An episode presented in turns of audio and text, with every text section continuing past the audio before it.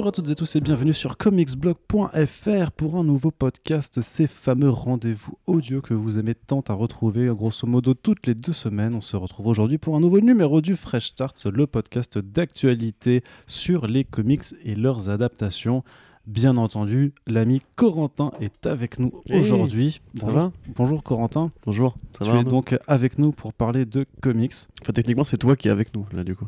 C'est vrai, Parce qu'on est chez moi, là. c'est Il y vrai, a ma copine à côté. c'est vrai Du aussi. c'est toi qui es avec nous. D'accord. Désolé. Eh bien, je suis avec vous et justement, Océane, je te dis bonjour également, Bonjour, bonjour Arnaud, bonjour tout le monde. puisque tu euh, voudras euh, participer à quelques-unes des news euh, qui euh, arrivent euh, par après. Exactement, je reste dans mon coin, je bois mon thé, mais je demanderai le micro de temps en temps. Très bien. Le Alors, thé va être servi. du coup, euh, le thé sera salé a priori dans euh, quelques minutes, ce qui n'est pas très bon à voir. Ne faites pas ça chez vous, bien entendu. Corentin, on va commencer avec une bonne partie euh, Oui. comics, hein, puisque si l'industrie du cinéma et de la série commence tout doucement à se remettre en route, que les tournages ne vont pouvoir reprendre que, a priori, à partir de ce mois de, juillet ou d'août, du côté de l'industrie de la bande dessinée, ça repart au quart de tour. Donc des annonces, il y en a eu pas mal, bien entendu, euh, des annonces de séries, mais aussi beaucoup de business hein, autour de cette industrie Ah oui. des comics, hein, c'est c'est ce qu'on Et adore. tu en es friand. Ah bah j'adore Voilà. ça, le, le biz, le Du coup, nous ne parlerons pas de la nouvelle série euh, We Only Find Them When They're Dead chez euh, Boom. Bah non, puisque Très bon en- comics au demeurant, mais on n'en parlera pas. Mais on n'en Voilà. parlera pas, tu sais pourquoi? C'est Parce que parce qu'on en avait déjà parlé dans un précédent podcast justement. On avait bah si, Celle-là, non? Si, Avec les dieux morts dans l'espace et tout bah oui. Je suis quasiment sûr que Mais non. si, parce qu'on avait parlé des nouveaux euh, titres qui arrivaient chez Boom Studio avec Tom Taylor et Halloween qui faisaient leur Ah. début en indépendant. Donc je vous invite Habile. À, Bill tout à fait à retracer donc ces anciens podcasts pour avoir euh, ces news en question. Et quand les premiers numéros arriveront, on en reparlera plus en détail. Oui. N'essaye pas de regarder, de vérifier. Je connais le contenu de mes podcasts, donc je sais que nous en avions déjà parlé. D'ailleurs, les auditeurs sont tous en train de se dire, bah oui, hashtag Arnaud a raison. Bref, on attaque donc du coup avec une première Vivant news hashtag. hein. qui, euh, qui est euh, du côté de la VF, Oui. avec une annonce un petit peu surprise qui nous est arrivée, puisque c'est l'éditeur français Panini Comics qui va récupérer les premiers titres de TKO Studio, à savoir euh, Sentient de euh, Jeff Lemire et euh, Gabriel. Valta, et également Sarah de Garcenis avec. Steve Epting. Alors, est-ce que tu peux nous parler un petit peu de ces deux titres donc, qui viennent de, de TKO, un éditeur qui, pour le rappel, s'est lancé il y a maintenant un an et demi ou deux ans presque. euh, Ouais, on n'est pas loin des deux ans, je crois. Ouais, sur les deux ans. hein. Ça devait être fin 2018. Qui en fait avait un petit peu mis un coup de pied dans la, fourmilière euh, du marché US avant que le coronavirus ne s'en occupe de, le faire lui-même. C'est-à-dire qu'ils avaient un modèle de publication qui était assez atypique puisque euh, au tout départ c'était vraiment déjà bah, de la commande que euh, de l'éditeur vers le client, donc sans passer par les comic shops. Et en fait, contre la stratégie du trade waiting, c'est-à-dire le fait d'attendre qu'une série, qu'une mini-série généralement soit terminée pour l'acheter directement en album, en fait ils proposaient de faire découvrir leurs leur titres à la fois en format numérique, en album, mais aussi avec une box contenant les 6 chapitres euh, ou 5 de, de, leurs albums, donc euh, découpés en single issues comme ça. Bah, si tu voulais te faire un kiff et ne lire qu'un chapitre par mois, euh, tu pouvais le faire. Euh, puis après, ils se sont quand même, euh, enfin, ils se sont un petit peu pliés au, jeu, puisque voilà, il y a des comic shops aux États-Unis et même en France hein, qui, euh, qui réussissaient du coup à avoir euh, leurs produits. Et là, donc, euh, on a la VF qui arrive de deux premiers ouvrages qui sont sûrement euh, les titres, on va dire, les plus en vue par rapport à leurs équipes créatives, puisque Jeff Lemire, Garcenis, euh, Steve Epting aussi, euh, Oui, Gabriel Walta aussi, hein, je veux dire, les- c'est pas une, pas une rockstar, mais il est connu. Quoi. voilà, donc euh, les quatre noms sont sûrement les, les, les plus gros euh, parmi les titres qui, ont, qui sont déjà, déjà parus. Est-ce qu'on est content, Corentin, de, de voir ces titres arriver chez Panini?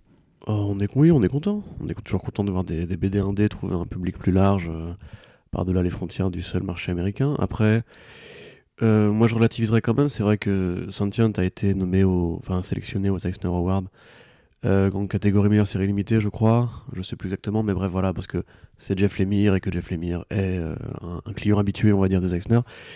Euh, pour moi, c'est pas son meilleur travail. Très honnêtement, je dirais même que c'est assez dispensable par rapport à tout ce qu'il fait depuis quelques années, notamment sur la ligne Black Hammer. Euh, J'ai même du mal à comprendre pourquoi les séries Black Hammer sont pas nommées elles, alors que c'est un déluge de talents, de dessinateurs variés, d'analyse sur le milieu de la bande dessinée, etc. Donc voilà. Euh, mais c'est c'est quand même cool. En gros, des, Dada sentientes pour ceux qui voient pas, c'est un, vaisseau colonisateur un petit peu façon euh, Prometheus euh, 2, euh, où en gros on met des colons en stase et on les envoie dans l'espace pour explorer la galaxie et aller vers une exoplanète au moment où la Terre est foutue parce que voilà, le clair réchauffement climatique euh, et toutes ces choses euh, qui sont très sérieuses. Ce truc qui n'existe pas. C'est ça, voilà, le mensonge des médias chinois pour freiner la productivité américaine, soi-disant. Ce qui me semblait. Euh, mais pour son le professeur Raoul l'a dit, ça n'existe pas, attention. Donc, Mhm. euh, vu que c'est quand même notre Jésus local, il faut qu'on respecte sa parole. Euh, du coup, voilà, bon, en l'occurrence, dans cette BD-là, ça existe, et la Terre euh, va être euh, inhabitable. On envoie des gens dans l'espace pour euh, former des colonies, et le problème, c'est qu'il y a, comme tout le temps avec l'humanité, un, un conflit idéologique qui fait qu'il y en a qui considèrent que euh, se couper de la Terre, c'est se couper de nos racines. Du coup, euh, un, terroriste va tuer tous les adultes à bord du vaisseau, laissant les, enfants euh, seuls aux manettes, avec une IA qui va être là, donc une- vraiment une IA au sens euh, Alexa, on va dire un petit peu, c'est-à-dire qu'elle n'est pas vraiment humaine, elle n'est pas aussi complexe qu'un HAL par exemple, mais c'est un peu dans cette optique, qui va devoir un peu élever les gosses. Alors du coup ça a l'air super intéressant, mais le problème c'est que c'est vraiment très court, et ça a pas trop le temps de se développer, mais après voilà, on peut le voir comme une sorte de renversement du principe de Descender, où c'est du coup euh, un Pinocchio robotique dans un monde euh, d'humains, on va dire, après la guerre des machines et compagnie. Là, c'est l'inverse, qu'en gros, c'est des enfants humains élevés par une, euh, un, enfin, un robot, quoi. Donc voilà, et Sarah, très rapidement, c'est l'histoire d'une sniper russe dans le fameux corps de sniper russe, parce qu'il y avait des femmes qui ont fait la Seconde Guerre mondiale, contrairement à ce que disent les fans de Battlefield. Euh, voilà, je, je suis en forme. Ouais, voilà, j'avoue Qu'est-ce que tu veux que je te dise là? ça, ça dénonce, on n'a plus peur de rien. Mais euh, grosso modo, ouais, voilà, donc il y avait un corps de sniper russe dans l'armée rouge qui a combattu les nazis euh, euh, fameusement. Et ben voilà, comme d'habitude avec Garfenis, on, on suit une nouvelle série militaire avec tout ce qu'il y a de noblesse et de grandeur qui va avec, etc. Euh, là, par rapport à la, à la question est-ce que c'est indispensable ou non, je dirais que c'est toujours pareil, hein, ça dépend un peu de ce qu'on attend de Garcenis.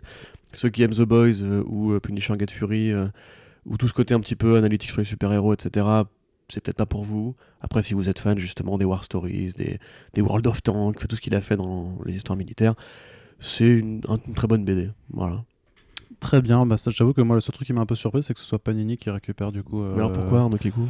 Bah je ne sais pas, j'ai pas la raison officielle parce que je ne suis pas dans les bureaux des négociations des contrats. J'imagine que c'est une question de juste d'achat Ouais, de licence, mais que d'autres éditeurs étaient sur le coup. ça je, je le sais effectivement, mais surtout enfin.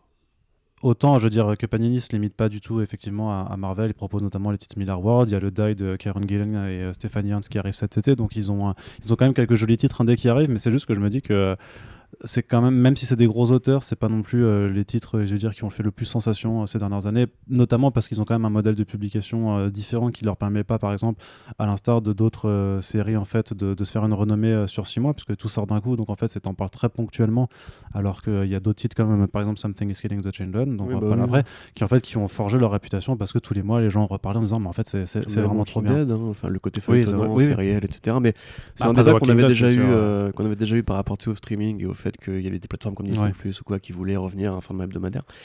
Euh, moi, au-delà de ça, c'est plus la question est-ce que Panini aura envie de publier le reste de la ligne TKO si c'est vraiment juste parce que c'est Jeff Lemire et Garcenis Auquel cas, s'ils ont sécurisé les droits du catalogue et qu'ils ne publient que ça, je trouve ça un peu triste pour ceux qui peut-être voulaient voir le Good Night Paradise par exemple. Bah, c'est le, troisième titre au moins qui, je pense, de- mériterait, mais comme dit, ça, je, vois, je vois pas quelle place ça pourrait prendre dans le catalogue Mm. de Panini, qui est pas du tout un, Ouais, ouais. un éditeur qui a, on va dire, mis le travail de Joshua Dysart en avant, donc, euh, alors que euh, bah, Bliss, pour ne pas le nommer, serait beaucoup plus euh, pertinent là-dessus.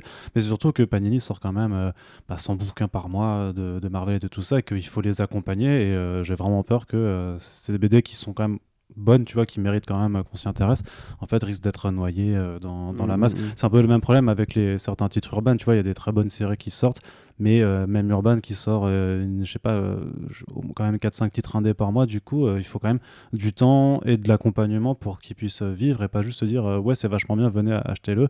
Donc là, on peut se dire. tu vois, c'est- c'est c'est pas parce que c'est Garcinis et Jeff Lemire que ça va forcément se vendre à blinde, même si les auteurs sont très non, connus. non, je pense qu'il faut un peu plus de. spécialement de toute façon. mm.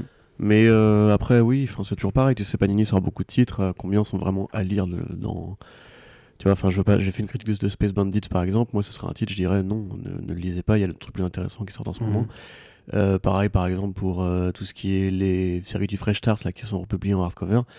Il y a un travail d'écrémage à faire. Après, effectivement, moi, je suis pas très serein. Enfin, je, je je vois pas en fait Panini avoir la philosophie justement d'un TKO qui est une toute petite boîte qui essaie de réinventer un peu l'édition, etc. Euh, même TKO, on a assez peu de nouvelles de leur nouveau projet.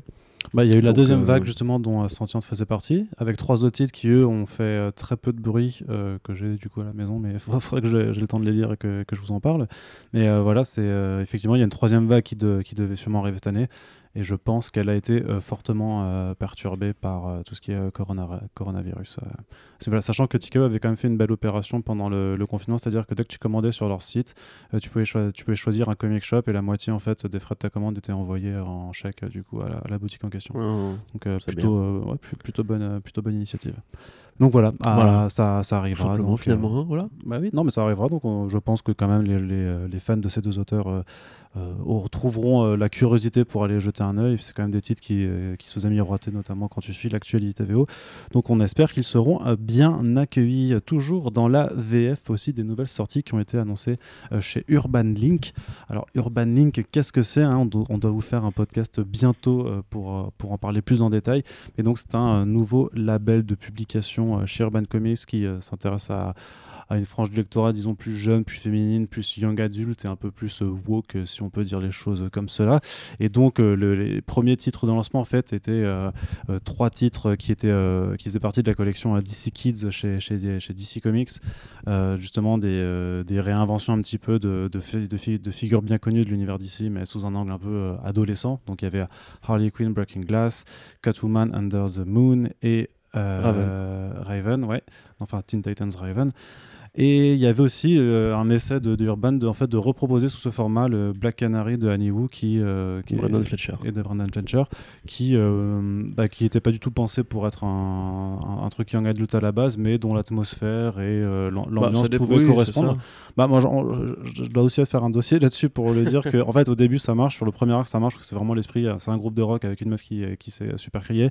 Et après par contre ça part quand même dans des délires de continuité de, de rapport de, de, de Black Canary à, à- à la- aux précédentes qui, qui, qui rend le truc assez compliqué je pense pour des gens qui lisent pas de comics Mais ça, ça montre aussi que Urban Link, du coup, ne pense pas forcément que tout ce qui est young adult, c'est nécessairement euh, brandé young adult, quoi. Non, effectivement, bah, c'est un essai. C'est un essai, en fait, c'est vraiment l'essai de publier euh, la même chose, mais sous deux euh, objets différents pour voir si tu arrives à capter ben, les deux publics différents.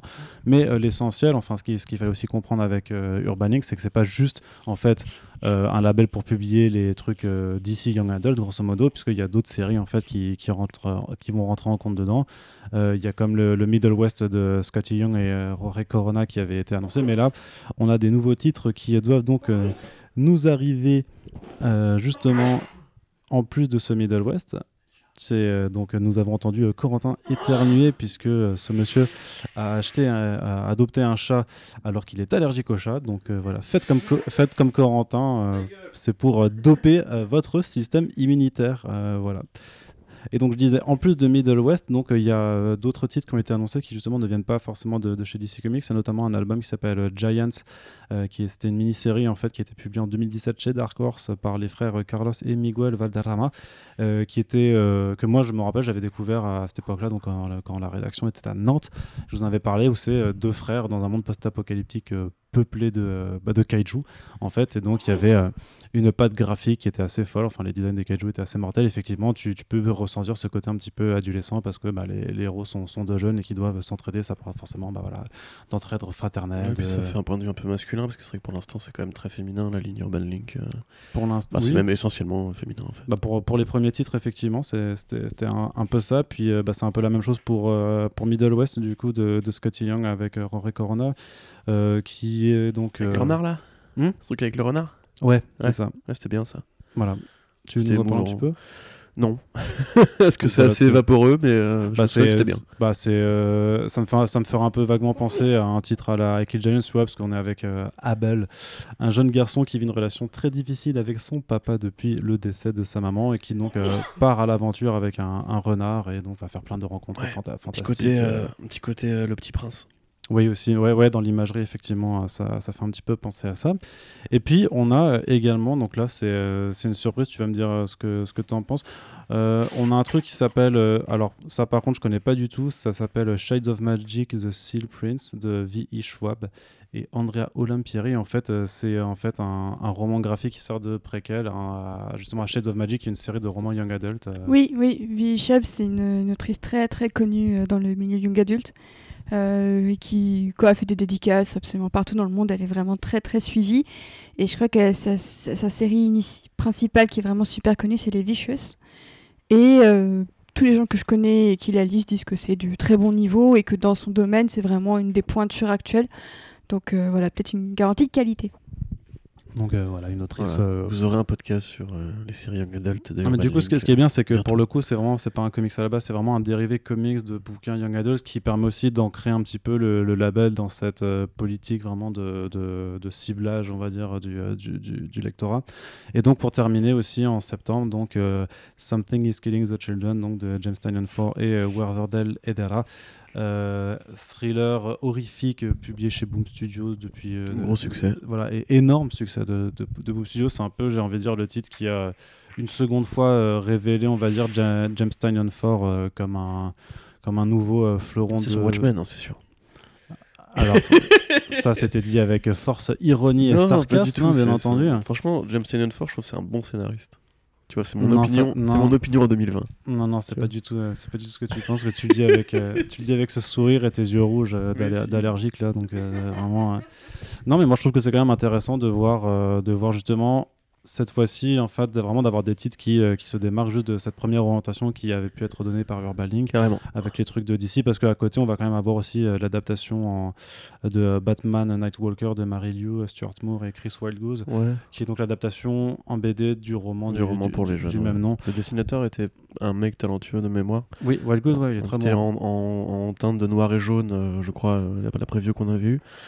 Pourquoi pas Pourquoi pas J'avoue que le côté Batman adolescent, c'est rarement un truc euh, qui C'est pas le truc le, mais- le plus intéressant, mais comme pour un peu euh, comme pour le Catwoman Under the, Under the Moon, tu vois, c'est vraiment l'aspect graphique, je trouve, qui, qui rend quelque chose. Ouais. Et, euh, et, et même avec le, le, le Breaking Glass, tu vois, c'est c'est marrant parce que j'ai- je sais, je dirais pas qu'il y a une forme de norme dans, dans les romans, euh, di- enfin dans les graphiques novels DC Kids qui, qui sont sortis, mais tu as quand même une envie de pas de faire une colorisation qui est assez euh, Bien sûr. une Bien variation sur une même couleur en fait pour, pour donner un peu, je sais pas, je sais pas si c'est pour l'ambiance D'ailleurs, euh, justement, je, je sais pas si tu l'avais mis dans ton programme, mais euh, juste vite fait, un truc, moi j'ai une critique à adresser par rapport au côté des Kids et compagnie. Euh, bon, là, on a eu du coup la première vague de Urban Link, où on voit que c'est quand même une sorte de formule qui est prendre une héroïne euh, bien installée, la ramener vers 14-15 ans et plus ou moins euh, détailler une sorte de profil de voyage initiatique avec les rencontres, le fait qu'elle n'arrive pas à s'intégrer dans un milieu, etc. Alors, des fois ça marche, c'est très bien, mais là, pour le coup, ils vont faire un roman graphique Nubia chez DC Comics, donc. Oui. Sur, je sais plus exactement qui est dessus, mais donc c'est Nobia Real One le titre. voilà, Euh, tout à ouais. fait. Donc sur la, la sœur jumelle de Wonder Woman, qui est jumelle mais est noire, dans la continuité classique de Robert Kaniger, inventé en 70, euh, 73 par là, quand il y a eu la, la mode, entre guillemets, de la Black Exploitation. Et euh, pour le coup, dans la version roman graphique moderne, elle ne sera pas de, de Themyscira, elle ne sera pas Amazon non plus, ce sera juste une petite nénette noire, euh, en fait, j'ai envie de dire normale, euh, d'Amérique, quoi, et qui sera inspirée par Wonder Woman. Et moi, pour le coup, ça me pose un petit problème, c'est que je pense que tu peux euh, adapter les histoires à des formats romans graphiques pour adultes, euh, pour jeunes adultes, pardon, sans forcément faire appliquer une sorte de modèle qui serait à chaque fois euh, la nénette dans son quartier, une relation compliquée avec ses parents, qui sait pas trop où elle se trouve par rapport au monde et compagnie. Là, ça a plus rien de Nubia, à part le fait que c'est une jeune femme noire. Mm. Donc euh, voilà, pe- petit point, tu vois, petit point bémol. Sur, Non, mais j'entends parce euh, qu'autant pour Selina Kyle ou Harley Quinn, euh, le modèle oui, familial euh, avec père abusif, euh, errance dans les quartiers, tout ça, ça peut fonctionner. Effectivement, pour Nubia, c'est euh, Ouais, ouais, ouais. justement, le- enfin, Wonder Woman, quand tu dis les Wonder Woman et les Amazones en termes de modèle familial, ça, ça se passe Bah oui, plutôt mais bien. surtout qu'en plus, euh, t'as le truc Legend of Wonder Woman qui vient sur oui, l'enfance de Diana. arrive, ouais. Euh, où dedans Nubia est, est adulte, malheureusement, c'est un peu con parce que du coup ils ont pas vécu leur enfance ensemble, mais t'aurais pu faire un truc dans ce, goût- dans ce goût-là, tu vois, un truc young adult sur une île paradisiaque, euh, avec les principes qui vont avec, qui justement a enseigné un petit peu aux enfants le côté euh, Wonder Woman c'est la paix, Themyscira c'est l'amour, etc. Bon, tant pis, ils le feront pas, mais en tout cas ça a quand même l'air super joli, donc à voir. Bah, c'est quand même ça qui est bien, c'est qu'en général, ils s'entourent quand même d'artistes qui sont. Tu vois, même Raven, Ouais, qui est celui que j'ai que le moins aimé, mais Gabriel Piccolo dessine vachement bien pour le coup. Après, je trouvais que c'était le moins bien, le moins bien écrit ou, ou le moins intéressant. Ça restait quand même joli à regarder, et Mm. du coup, ça, ça fait que chacun des titres a un peu Ouais, sa- le, le Green Lantern Legacy aussi était. euh, euh, Legacy. Si, Legacy, ouais. Ouais, je crois. Avec le Sur petit, le jeune- euh, ouais, le petit asiatique, c'est super joli aussi. Ok, ouais. Donc bah, on vous en reparlera de toute façon à la rentrée Voilà. hein, quand, ça, quand ça sortira. Mais voilà, c'est bien de voir euh, le label euh, s'étendre un petit peu, se, se diversifier. Et j'ai hâte de voir. Enfin, j'imagine que pour les, euh, en termes d'objets, en termes de bouquins, ils vont suivre la même ligne, c'est-à-dire euh, le prix fixe à euh, 14-15 euros et quelques, le Ouais, format souple, machin. plus Le- petit que Le graphique, le- comme ils disent, hein, le graphique Noël qui ne te lâche pas, que tu peux emporter partout, Allez. et même à la plage, sauf que ce sera plus la plage en septembre, mais ce n'est pas grave, parce que vous pourrez, l'avantage des BD, c'est qu'on peut les lire toute l'année. On continue. C'est fort ça. Bah putain. écoute, euh, je t'avoue que j'ai des fulgurances T'écris des slogans pour BFM TV, toi C'est ça, en fait, je suis euh, marketeux. euh, Ah. Et justement, puisqu'on parle de marketing, et on va parler de market, de direct market et donc de Diamond Comics, tu vois, cette transition comme elle se fait en comme ça en, Allez, en- le en sautant euh, d'un mot. sur c'est beau, c'était magnifique, euh, J'ai une main prise, du coup je peux pas applaudir, Voilà. mais le cœur y est. Effectivement, mais il n'est pas 20h, donc tu ne peux pas m'applaudir. voix de bizarre, non toute J'ai pas une façon. voix bizarre Tu, je, je ne sais pas.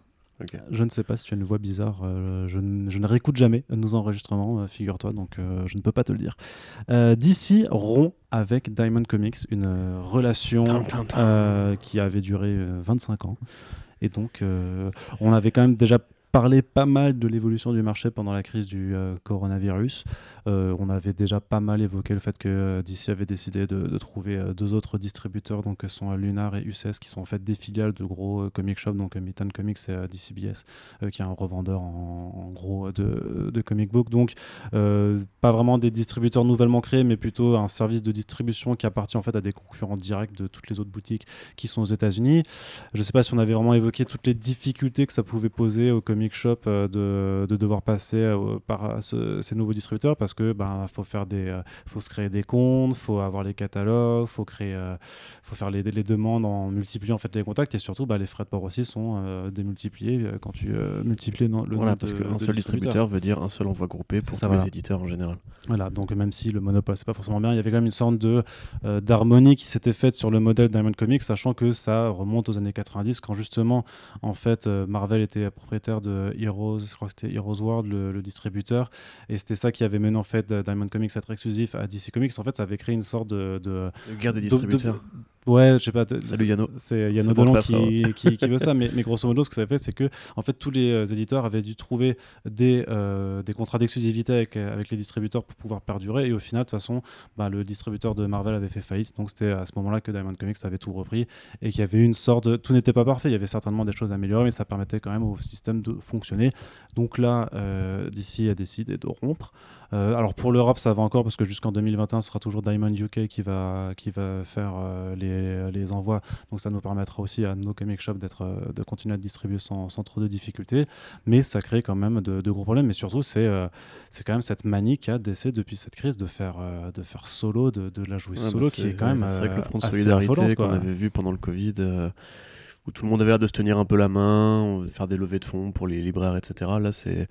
Et puis, ouais, bon, après, la Bah, conséquence. Si tu veux, pour moi, DC, ça avait déjà commencé quand ils avaient décidé euh, de sortir le titre en numérique avant tout Ouais, le monde. exactement, de ouais. distribuer justement avec euh, Lunar Non, et non, non, UCS non, avant, que. Diamond, avant que Diamond ne reprenne, comme ils avaient dit, bon, ben, on- nous, on va sortir des titres avant. Au début, et, le euh, numérique, c'était beaucoup les trucs Giant ou les trucs qui étaient pas. euh, Oui, Si Giant, ça s'appelle, enfin, les Walmart, quoi, etc. Ils avaient, ils avaient dit on va attendre et compagnie.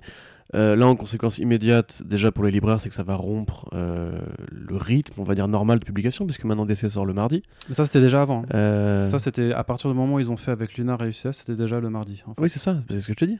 Donc, Oui, gros, maintenant, maintenant, c'est fixé, tu vois, c'est fixé, fixé point. Il n'y a pas de retour en arrière possible, entre guillemets. Maintenant, le mardi, c'est DC, le mercredi, c'est Marvel. Et le Ce qui- reste Ce qui permet à Marvel de, de faire des magnifiques couvertures toutes pétées avec euh, ce comic qui est sorti un mercredi. Si le mec il est pas au courant du truc, il arrive, ouais, une couverture pareille, et, enfin, c'est quoi ce délire Bref, peu importe.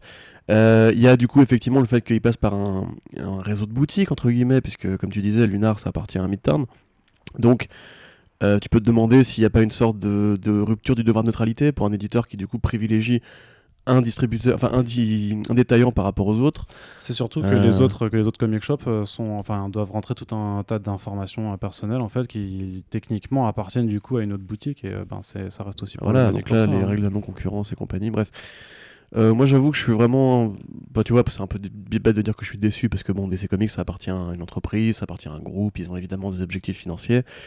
Et le fait que Diamond, euh, on l'a déjà dit dix fois, euh, ait voulu protéger ses, salariés en les exposant pas au, au Covid-19, euh, je, continue de penser que c'était une bonne chose et que finalement l'industrie va s'en relever. Mais voilà, je trouve ça, ouais, effectivement, il y, a- ça, il y a aussi une sorte d'agressivité un peu très générale de DC en ce moment qui vraiment vire tous les titres un petit peu. Bon, ça c'est bien, tu me diras. Les titres qui vont pas vendre pour mettre le paquet sur tout ce qui est anniversaire, numéro à 10 dollars et compagnie. Euh, je suis pas très content de DC Comics, tu vois. Ma, relation avec eux, c'est un peu écorné. Non, mais surtout, surtout que par rapport à comment le, le, marché fonctionnait avant, je pensais que c'était quand même avec cette crise Marvel qui allait en fait euh, faire, faire les pires, grosso modo. Alors qu'en fait, non, c'est DC qui vraiment bah ouais. euh, prend toutes les mauvaises décisions. Donc euh, ça, hein. ça, a poussé euh, Eric Stephenson à, du de la tête. à faire une lettre ouverte. enfin, pas une lettre ouverte, du coup, c'était un mail à ses collaborateurs, mais qui a fuité via Bleeding Cool, il dit quand même Mm. que bah, tu- l'attitude de DC, c'est de la sociopathie. Quoi. Ouais. Mais de ce que j'ai compris, les, les libraires qui s'expriment euh, sur les forums ou quoi sont pas très contents non plus. hein. Ah non, non, non. Parce que du coup, comme Après, tu dis, juste le problème des frais d'envoi, c'est que bon, déjà, les, les comic shops, c'est pas un milieu qui gagne des milliards tous les mois. hein, on va pas non plus. C'est pour ça qu'il y a eu justement Ah le risque puisque c'est un milliard à l'année. Et voilà, et puis même le, f- le simple fait qu'il y ait eu des levées de fonds pour les soutenir, ça montre bien qu'ils n'avaient pas un fonds de roulement, euh, enfin ils roulent pas sur l'or quoi. Donc là déjà tu leur rajoutes une difficulté en plus, et puis même tu casses l'événementiel du mercredi. Enfin le mercredi les gamins sortent de l'école, vont acheter leurs comics au livre. Je sais pas si c'est comme ça aux États-Unis par contre. Ouais, c'est l'image qu'on a, même les mangas sortent le mercredi, tu vois, il y a un côté le mercredi c'est la BD, c'est le cinéma, qui, tu vois, c'est un, peu le jour culturel de la semaine pour nous. surtout que les comics aux États-Unis, c'est pas les gamins qui les achètent quoi. Donc, Oh, je sais pas- ça dépend, ça dépend. Je sais pas qui achète euh, le Spider-Man de Nick Spencer hein, pour le coup, mais... ah bah, des- Juste aux États-Unis, c'est le, c'est le vendredi le cinéma. C'est ce que je veux dire. Voilà, donc Corentin, tu, euh, alors tu- Voilà. tu, vas, tu vas fermer ta gueule. Le rap c'est le vendredi, Voilà. euh, voilà. Chut, chut, Voilà, tu Ta gueule.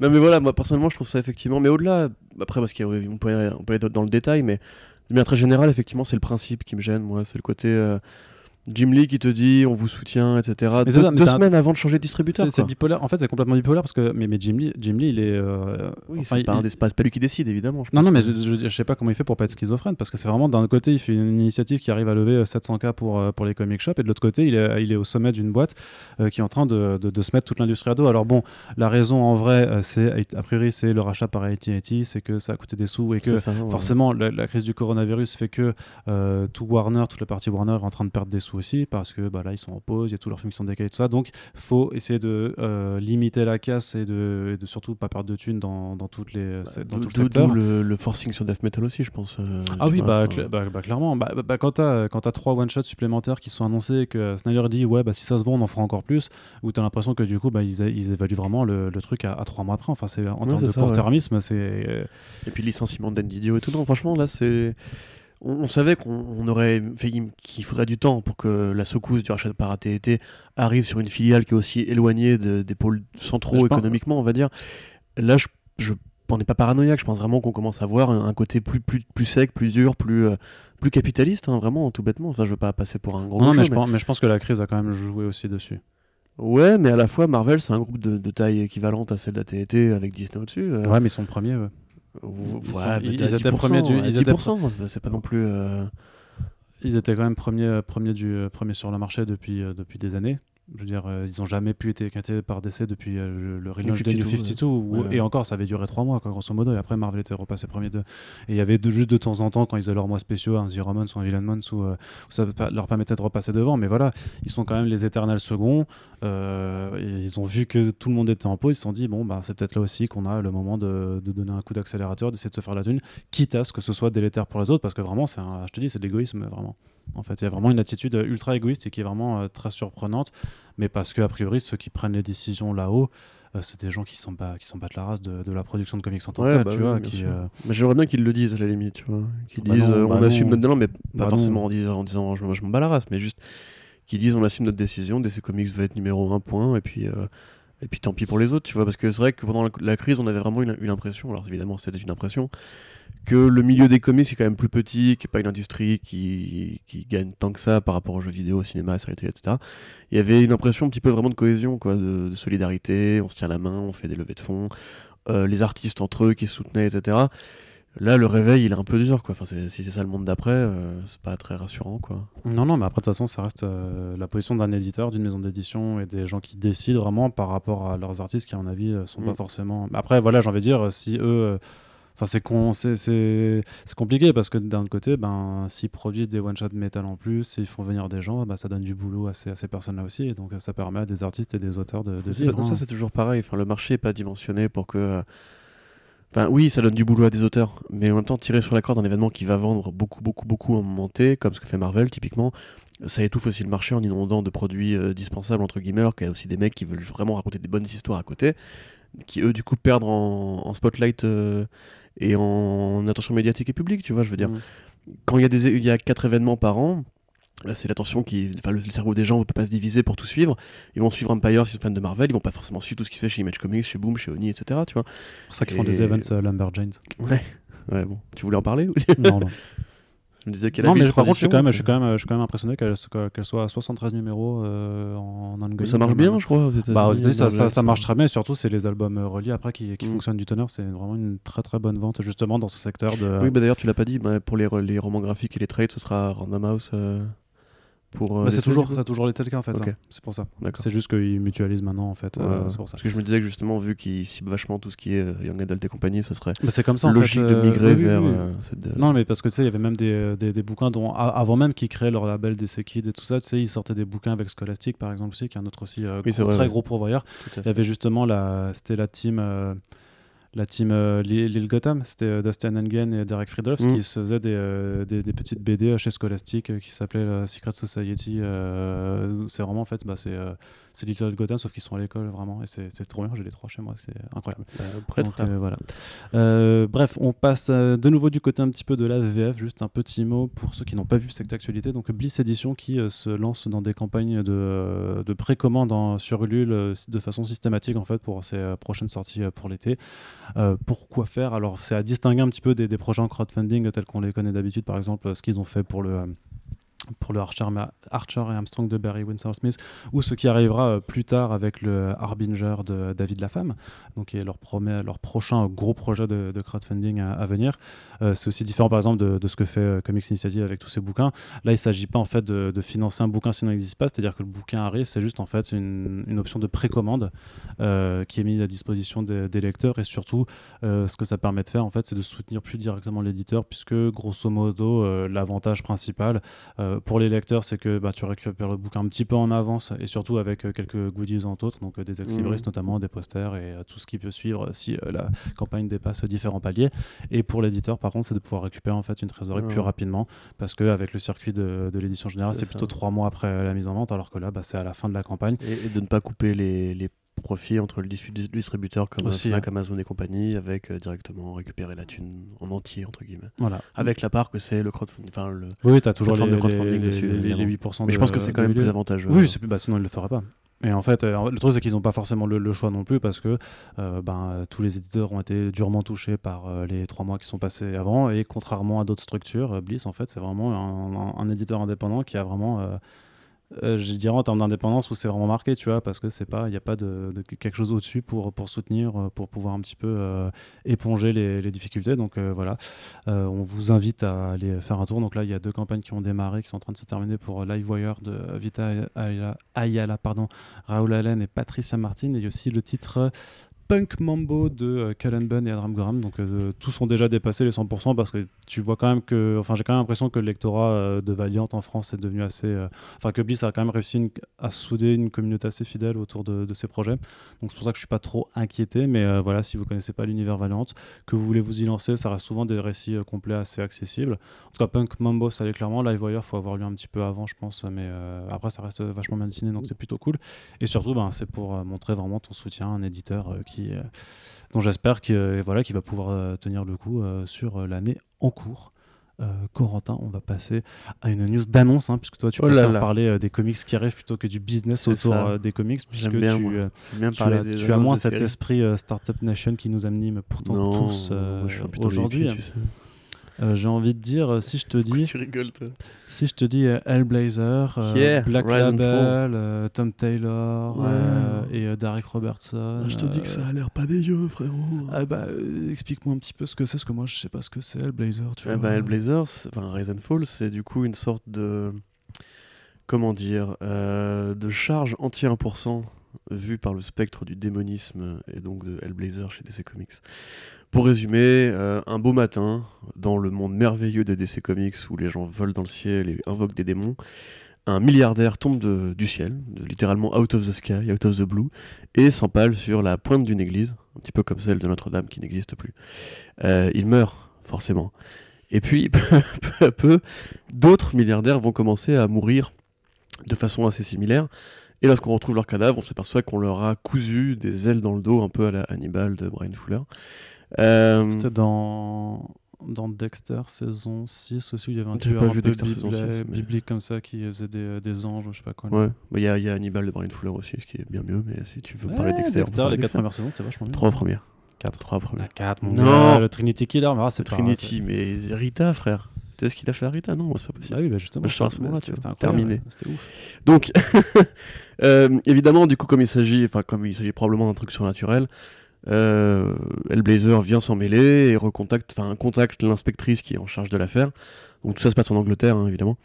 Et euh, il se trouve que c'est une amie d'enfance de Hellblazer et tout ça, en fait, remonterait au premier sort qu'a fait euh, John Constantine euh, quand il était petit. Euh, donc c'est un truc qui va être à la fois personnel pour lui, revenir un peu à ses origines, à son apprentissage de la magie, avec un, message social, on va dire, puisque le, le comics, en tout cas le, le pitch interroge vachement le côté euh, les meilleurs d'entre nous, avec beaucoup de guillemets justement, euh, qui euh, finalement sont, sont de, de vils pêcheurs. Et euh, bah voilà, une enquête démoniaque, euh, comme on, comme on aime bien. Voilà, en fait, de toute façon, le Blazer, c'est toujours très bien en général quand ça fait du, polar, en maquillant un petit peu le côté une enquête policière avec tout ce qui est un petit peu plus spiritique et même pour le coup social, ce qui peut être du coup une horreur, une horreur justement politique plus intéressante que, que d'habitude. Moi je suis content parce que je vais enfin pouvoir pouvoir lire du, du, du Tom Taylor. Euh, en Black Label en plus, donc euh, après Constantine était apparu dans Batman Damned, mais il avait le second rôle et Bat- c'était Batman Damned, donc voilà. Euh, que te dire? Je suis content, je suis, en- je suis en- enthousiasmé. Bah, Dis-moi que t'es content en fait. Je suis content en fait. Dis-le-moi encore une fois. Je suis content. Ah là là. Putain, c'est le feu. C'est Ah, ça tue. Non, mais c'est incroyable. Ah, puis même. cou- enfin, c'est cool de voir que Tom Taylor fait pas que du, du d'ici c'est à la con. euh. C'est pas à la ce con. moment, quoi. C'est pas à la con. Ça se voit que ça, ça, ça, c'est vraiment, tu vois, le genre de parole qui a été dit euh, de la part de quelqu'un qui n'a jamais lu Dicid en fait. Voilà. Ça va Arnaud? Bah oui. Non, mais c'est, euh, clairement, clairement. Et Your rage is showing. le truc, tu vois, ah, je sais, euh, pff, je me permets de faire un peu d'humour noir parce qu'on parlait de Dicid, ben on va parler d'un décès, du coup, voilà, je sais pas si ça, non, ça peut-être tout soon, je sais pas si. Ouais, voilà. sur Denis O'Neill? Ouais, du coup. Oh, c'est tout soon. Ouais. Ouais, c'est c'est triste. Surtout que Denioni, quand même, c'était quand même, euh, c'était pas n'importe qui, donc euh, on a, voilà, il est, euh, il nous a quitté à l'âge de 81 ans, donc il est euh, parti paisiblement dans son sommeil. Denny O'Neil- qui était euh, Corentin? Est-ce que tu veux nous faire un Corentin monologue pour nous expliquer Ah, bah, je t'avoue, pas tout à fait révisé sa, sa, biblio, sa biographie totale, mais pour résumer, c'est tout simplement le scénariste, oui, l'un des plus grands, voilà, on va dire ça, c'est l'un des plus grands scénaristes de l'histoire DC Comics, au sens où c'est celui qui a vraiment révolutionné Batman, avec Neil Adams. Green Arrow et Green Lantern également avec Neil Adams, et euh, The Question aussi. Je crois qu'il a fait du Wonder Woman, si je dis pas c'est lui qui a strippé Wonder Woman de ses pouvoirs. euh, à vérifier. Mais voilà, bon, pour résumer, c'est le mec qui a créé aussi Frank Miller, qui, l'a mis, à- qui lui a mis le pied à l'étrier quand il était, était éditeur, éditeur, euh, ouais. sur Daredevil, qui est un très grand ami d'ailleurs de Frank Miller. Frank Miller s'est beaucoup inspiré du travail de Daniel O'Neill sur Batman pour euh, construire son Dark Knight et son Year One. Euh, sur Green Lantern Green Arrow, voilà, ça donnait des moments d'anthologie comme euh, My Ward, Speedy the Junkie, euh, le rapport de Hal Jordan au peuple noir qu'il avait longtemps ignoré pour aller faire sa croisade cosmique et sauver des hommes à peau violette. Et The Question, bah, c'est voilà, c'est la question peut-être la plus marquante au sens où c'est le run le plus, le plus grand de la, question qui a été faite. Aussi le plus, le, plus, le plus énervé. C'est vraiment un, hommage à la philosophie de Ditko. c'est une, une question très de droite. Très, très, très de droite. Et voilà, c'est un immense éditeur, un immense scénariste, un immense auteur. Peut-être un petit peu comme Hitchcock euh, aurait réinventé la mise en scène et le cinéma à l'époque où justement il y avait des, des codes de mise en scène qui étaient écrits et qu'il fallait dynamiter. On pourrait dire que Danny O'Neill a dynamité la fiction traditionnelle du Mm. super-héros en allant vers des terrains plus politiques, plus polars, plus engagés. Il a créé Ra's al Ghul, euh, comme tu, le- comme tu le sais. Et Talia. Voilà. Et Et Talia. euh, Man, Man Bat aussi. Et Man Bat, effectivement, mais sa contribution est tellement énorme qu'il faudrait un podcast entier pour en Mais parler. Il faudrait réviser aussi tout ça. Ouais. Mais euh, Bah, très on- honnêtement, tout ce qu'on voilà, peut- tout ce qu'on peut dire, c'est que euh, Batman ne serait pas ce qu'il est aujourd'hui s'il n'y avait pas eu euh, Non, Neil très O'Neill, en clairement, fait. puisque c'est quand clairement. même lui avec Neil Adams justement qui est au sortir des années 60-70 après tout ce qui était Batmania ce côté euh, à la fois euh, campy qu'on avait dans la série dans la série Batman avec Adam West et aussi bah, les comics du, euh, du Silver Age euh, Batman qui de- était devenu euh, n'importe quoi où vraiment il y a eu cette envie de la part de cette équipe créative de, de refaire de Batman un personnage sombre torturé un détective aussi ouais, vraiment de, de redonner ce côté Et du enquête, Joker aussi, euh, hein, je veux dire, Hmm. le, le Joker doit tout à Danny O'Neill. Parce oui, oui, qu'auparavant, quoi justement, c'est Five euh, Five Way Revenge, je crois, The Joker's Five, Ouais, Five Way ça. Revenge. C'est justement ce moment où en fait le Joker arrête d'être. Parce que vraiment, c'est celui qui a le plus mal vécu. Parce que forcément, un personnage comme le Joker, qui tu lui mets les codes du comics Call Authority sur la gueule, ça devient juste un clown avec le tarte à la crème, le Joker mobile, le, le dirigeable à gueule de Joker, etc. Quand il revient, ça, on commence à poser les, premiers pas vers Killing Joke. Vraiment, c'est. Et puis même au niveau du dessin, je veux dire, euh, évidemment, c'était pas un dessinateur, mais il s'est associé quand même avec des dessinateurs de renom, dont Neil Adams, qui pour le coup lui est encore en vie. Euh, on, on a tous en tête justement cette esthétique du Batman polar, qui son immense cap, ses grandes poses élancées, etc., qui redevient vraiment un héros de la nuit, un justicier, Mm. un détective en fait, vraiment. D'ailleurs, c'est le surnom que lui donne Ghul, le détective, tu vois, c'est Ouais. lui qui a ancré cette espèce d'image euh, au confluence des années 70, qui était vraiment obsédé par le polar, etc. réancré, en fait euh, Oui, oui, par rapport au tout début, tu veux dire, oui, tout à fait. Mm. Euh, donc voilà, pour résumer, évidemment, là, on, on est très elliptique parce qu'il y a beaucoup, beaucoup de choses à dire. Mais effectivement, on n'aurait probablement pas connu le Bronze Age ni le Dark Age sans Danny O'Neill. Et effectivement, c'est comparable à, la grandeur d'un Ditko, même si c'est un peu plus tard. Euh, dans ce qu'il a créé de durable et de fondamental, euh, il y a encore des traces aujourd'hui de la carrière de Danny O'Neill chez DC. Ouais. Chez, chez, chez, Marvel aussi, je veux dire. Enfin, ouais, de toute façon, ouais, euh, les- bon, après, c'est quand même les plus hommages- DC. on- Oui, oui, non, on va mais se on, mentir, on re- ouais. on le retient plus pour, pour DC. c'est un- il y a- C'est lui aussi qui avait fait le, le Superman versus euh, Mohamed Ali. Et, euh, Ouais, bon, ça par contre, c'est pas bien de rappeler les casseroles d'un mec quand il vient de partir. je sais pas, bah, toi, tu considères, moi je le trouve, pas- je considère pas que c'est une casserole, même si le récit c'est pas, c'est pas le plus Ah, C'est Space fait. Jam, mais avec euh, Oui. Superman et un boxeur. quoi. Ouais, mais c'est plus pour la symbolique. C'était quand même, c'était quand même. De toute façon, il l'a dit, hein, il a dit, je suis juste fan de Mohamed Ali, je voulais faire un comic sur lui. euh. Il s'est pas emmerdé. hein. Ouais, Pour ceux qui n'ont pas lu, du coup, c'est les aliens qui organisent un combat entre euh, Mohamed Ali, le fameux boxeur, et Superman pour savoir qui est le plus fort, et qui du coup mettent un soleil rouge sur Superman pour qu'il soit vraiment à, à niveau. Et toute la BD est bardée de gros plans sur Mohamed Ali qui répète ses grandes phrases I will uh, dance like a butterfly and sting like a bee, etc. C'est c'est pas ce qu'il a fait de mieux, moi je trouve, mais voilà, ça reste, que ça ça reste reste un- culte parce que Voilà, c'est improbable. que voilà, je trouve que ça reste un comic book culte et euh, qui, je sais pas, qui, qui ne fait pas honte forcément à, à sa carrière. Et de toute façon, voilà, il y, a- il y a énormément de personnes, euh, artistes, autrices, auteurs, qui ont rendu hommage à, à Danny O'Neill, euh, tant qu'en- en tant qu'éditeur qu'en tant que scénariste, euh, qui ont forcément été inspirés par les. Il y a beaucoup de gens, je veux dire, qui sont acteurs aujourd'hui de cette industrie, qui ont lu en fait ce que Danny O'Neill faisait quand ils étaient gamins ou adolescents. Et donc, euh, Même nous, forcément ça, a- ça a eu une influence. Bah, moi j'ai pas connu les écrits de Danny O'Neill en étant, en étant gamin, tu vois, j'aurais pas oui, pu, oui, tu bien vois ce que- sûr, tu- tu vois que je sûr, veux dire. Mais je veux dire qu'il y a eu un travail d'édition euh, fait par Urban notamment Oui. pour euh, Green Lantern ou son Batman qui sont accessibles si vous voulez les découvrir. Franchement, ça n'a pas. Évidemment, c'est un vieilli, mais ça a le charme de l'ancien aussi. Mais Ouais. ça- il y a plein de trucs Mais c'est sont du bon, c'est du quoi. bon ancien en fait, c'est du bon old Mm. school euh, comparé à d'autres trucs, euh, je trouve. Bah, même par rapport au Black Lives Matter, je veux dire, la série Green Lantern Green Arrow, c'est euh, c'est très très en avance sur son temps. hein. Quand tu lis ça, justement, c'est un moment marquant pour les comics parce que déjà à l'époque, ça avait choqué l'opinion de voir un noir dire à Green Lantern, mais tu vas sauver des aliens et nous, en... sur Terre aux États-Unis, on tu se vas- fait tirer dessus et tu nous défends pas, quoi. Ouais, tu vas, tu t'occupes des années de toutes les couleurs de peau sauf de, et Ouais. même pas des personnes de la note quoi. Extraordinaire quand même. Enfin, ça, ça- Non, mais c'est vrai, c'est vrai que c'est ça- c'est ressorti du coup ces dernières semaines notamment bah, parce Mm. que euh, parce qu'il a disparu mais aussi par rapport aux au mouvements euh, sociétaux en cours mais ouais effectivement il y a, il y a des choses qui euh, en fait qui montrent juste que bah il y a pas tant de choses qui ont évolué depuis euh, depuis le Bronze Age non plus donc euh, ce sera ce sera réabordé euh, dans, dans de prochains podcasts euh, en tout cas et euh, bah, euh, salut l'artiste hein, comme, comme on dit et, Salut et merci pour tout. Euh, D'ici toujours un petit peu, beaucoup de DC en ce moment, effectivement. Euh, DC Fandom, donc une convention en ligne 100% DC. En fait, je voulais juste la placer parce que c'était complètement dans la continuité de, la rupture avec Diamond quand je te disais que DC la joue solo euh, absolument. C'est-à-dire que tu as toutes les conventions qui sont annulées, grosso modo, ou presque euh, cette année, en tout cas aux États-Unis.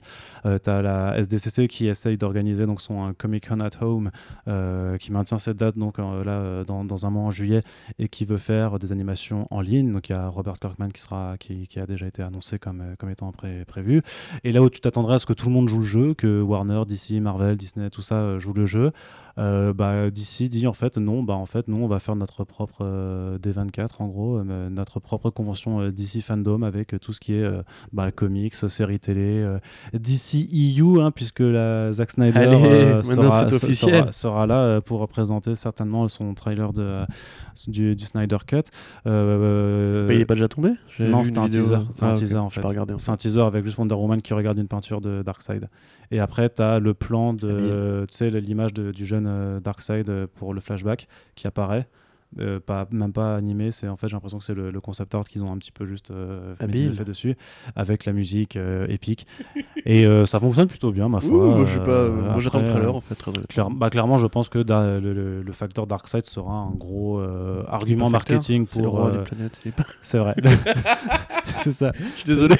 C'est- qui- il arrive avec sa vaisseau, il fait Salut, de porter le courrier C'est- Non, c'est pas ce que J'ai je une voulais image dire. débile en tête. Oui, ça c'est Darkseid c'est avec sa casquette et tout. Voilà, avec le petit sac à côté. il, apporte, il a le porte-colis, il sonne, il fait Oh, il y a personne. ça c'est rentre pas dans la boîte aux lettres. Ouais, ça. Euh, putain, elle est nulle cette pâte, je me casse. Allez, euh, écoute, je pense que je pense qu'il y a un concept euh, d'ici Young Adult à Désolé, faire la avec, fatigue. Avec Darkseid et euh, voilà les, Ah, C'est mes allergies qui m'attaquent le cerveau là. privilèges de la poste euh, comme ça, je pense. que Bon, du coup, intéressant. Fandom sera pourri, on est content. Voilà. Non, mais, je, mais pourri, je sais, pourri, je sais pas, mais je trouve ça vraiment euh, pareil. Je trouve ça ultra. Ouais, bah, bah après, parce que ça, leur coûte euh. entre guillemets. Je pense qu'ils profitent du fait qu'il n'y ait pas de, de Comic Con pour marquer l'événement. Bah, Euh, Le truc, c'est que est-ce que ça, ça veut pas dire qu'à partir de, de cette année, enfin, et même l'année prochaine, ils arrêteront en fait de participer non, aux, aux grosses non, conventions non, non, ça, j'y crois pas. Pff, Tout seul, tout seul, ils ont pas assez de trucs pour tenir. Même Warner Bros. Bah, tout seul. en- Là, euh, ils font un truc sur une journée. là, tu sais pas s'ils ont pas assez de trucs pour tenir. Moi, Ils je ont sais quand pas, ils, de ils ont films, des ils partenaires ont- business sur place, puis même DC Comics a besoin d'aller en convention pour rencontrer les artistes et tout. Enfin, et Bah, c'est plus les le artistes qui ont besoin d'aller en convention pour. Non, mais ils euh, le savent eux, très bien eux-mêmes. Les, les éditeurs savent très bien qu'il il y, a, il y a un travail de drafting qui se fait à chaque convention où ils récupèrent les planches et compagnie. Enfin, combien de grands artistes ou de grands dessinateurs euh, ou de grands scénaristes, pardon, ont- été recrutés en convention? Non, moi je crois pas à ça. Je pense que comme il n'y a pas de convention cette année, ils se disent euh, écoute, tirons Ouais, mais pourquoi, notre mais- épingle du jeu, ça changera pas grand chose pour les gens, puisque de toute façon ils seront devant un, un PC. Autant faire un peu le, les, rockstars, tu vois. Euh, honnêtement, je trouve ça un peu ridicule, pas très efficace. Et Parce que effectivement tu- un peu égoïste, mais Bah, voilà, ça, je, me dis, parce je me dis que- pas que ça va changer à, à vie. Quoi. Même Enfin, Disney, tu vois, qui fait ça, ça des 23. C'est quoi C'était 23 des 24 Je mais me rappelle jamais. Dis- Disney, ils ont un. Enfin. Ah, voilà, des 23, 23, c'est ça, ouais. Martial Sen. Euh, quand ils font leur, D- leur D23 et qu'ils présentent des trucs pour Marvel Studios, ça leur empêche pas d'être quand même présents et de faire des choses Marvel aussi à, à la SDCC. Et là, ça, alors on ne sait pas si euh, DC du coup va être complètement absent de la SDCC, mais bon, ça reste dans, Non, C'est moins d'un mois et euh, ça va pas être le, le cas. Et, euh, Di- Disney, ils ont tellement de franchises. mmh. Entre guillemets, ils peuvent en foutre partout. Tu vois, c'est justement ça qui, est di- qui est différent. C'est que Disney, ils font la D23 parce que du coup, ils annoncent les séries Marvel Studios pour Disney, machin. Et euh, à la SDCC, ils montrent un trailer, etc. Là, en l'occurrence, Warner. Enfin, je veux pas être méchant, ils ont plein, ils ont plein de trucs, hein. Mais il n'y a pas un, mom- un momentum qui se crée comme à chaque fois qu'il y a un trailer de, de DC par rapport à un trailer de Marvel, tu vois. Enfin, même là, actuellement, leur planning, il est plutôt vide en termes de super-héros, par exemple. Euh, Aquaman 2, il est pas tourné. Bah non, mais il y a The Suicide Squad. bon, y a- y bah, le truc, c'est que. Pour le, Squad, ouais. Non, mais pour le coup, attends, euh, Wonder Woman 84, on va en reparler, mais il a de nouveautés décalées, donc il y aura ça, il y aura de nouveaux trailers à présenter.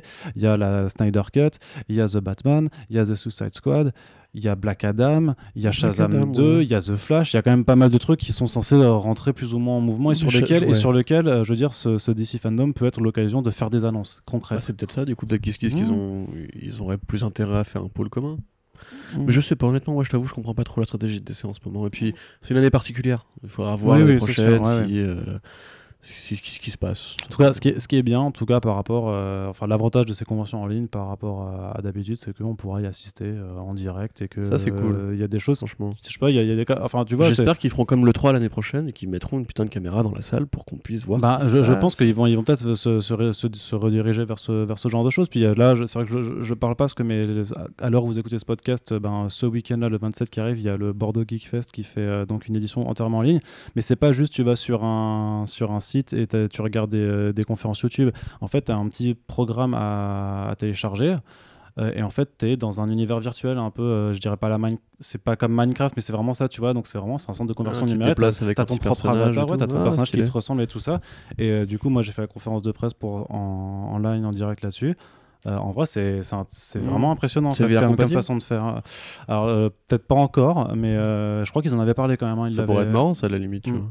Mais c'est vraiment. Et du coup, avec tes avatars, en fait, tu peux te parler. euh, genre, quand tes bonhommes sont à une distance de plus de 5 mètres, tu t'entends plus. euh, Parce que pour, du coup, pour que ça ne devienne pas un brouhaha. C'est euh, quand même pas, vraiment pas, pas, pas dégueulasse. Quoi. Donc, c'est assez Cool, intéressant. cool, cool, cool. Et je me demande si euh, à terme il n'y a pas d'autres euh, d'autres choses qui vont se faire un petit peu comme ça. Parce que pour l'instant, là, le DC Fandom, a priori, c'est sur le site. Et euh, tu cliqueras juste sur un Ouais, site, ça, tu vois. Il- faudra bien- fait Lyon BD, par exemple. Il faudra bien qu'il y ait une plus-value, puisque de toute façon, le- pareil, le, mi- le milieu des salons. Bah, c'est pour ça que là, euh, c'est gratuit, alors que le, le Bordeaux Geek, c'est payant. Voilà, c'est ça, tu vois ce que j'allais dire, c'est que le milieu des, des salons est peut-être celui qui a le plus morflé, encore plus que les comics euh, avec le coronavirus, partout, par- partout dans le Bah monde. hein, tout bêtement. Donc euh, il faudra bien qu'ils trouvent une plus-value pour que les gens payent même en restant chez eux. Donc pourquoi pas, la limite, l'année prochaine, même limite. Pour ceux qui justement voudraient assister en dématérialisé, tu leur fais un, un- un petit billet pas trop cher et euh, avec Mm. des gadgets comme ça, ça passe quoi. Mais voilà, parce Moi je serais chaud, hein. franchement, je paierais pour assister aux conventions depuis chez moi sur mon ordi. hein, Ouais, de- après, faut juste pas que ce soit excessif, mais à 15 dollars, ça passe, quoi, tu vois. Pas... Ouais, j'aurais plutôt 10, mais. oui, ou 10, ou 10 dollars, oui, non, mais ça. Bah, après, c'est vrai que si le billet c'est 20, 20 euros, là, enfin 20 dollars la journée, ouais, t'as plus envie de. C'est plus que ça la, la Comic Con normalement. Je Je, sais pas. La vraie Comic Con, c'est quoi- c'est combien euh, Je sais pas, bah, la- je sais pas, parce que moi j'y j'y vais en presse depuis des années maintenant, toutes les Comic Con que je fais, et Ouais. même la New York, du coup, c'était en presse, donc je, je peux pas dire euh, quel, ta- quel tarif c'était. Bref. Euh, par contre, qu'est-ce que je voulais dire? Oui, non, et le truc, tu vois, c'est que euh, par exemple, ce que Snyder avait fait sur Vero avec, euh, avec Henry Cavill qui pop du coup à la fin, machin, en vrai, ça fonctionne, tu vois, ça, il suffit pas de grand chose pour que tu arrives à créer quand même un petit peu quelque chose de sympa. Donc, je veux dire que sûr. là, s'ils font. Ah, tu sais, même des, Edgar Wright a fait un live tweet de Scott Pilgrim pendant le confinement, c'était très bien. hein. je trouve, ouais, je trouve ça un peu moins, un James peu moins Mangold vivant, aussi mais, euh, avec, euh, avec Logan. Et là, on sait déjà qu'il y a The Rock qui, va, qui sera là pour parler de, de Black Adam. Ça peut être très fun de regarder un, zoom, de faire un zoom avec The Rock. Toi, t'aimes bien euh, les mecs musclés en fait. Ouais, peut-être. Un mec musclé qui apparaît, t'es content en Peut-être. général. Ouais, j'aime bien quand Henry Cavill apparaît, oui, effectivement. ça, ça, j'ai déjà, dit plein de fois et je ne m'en cache pas.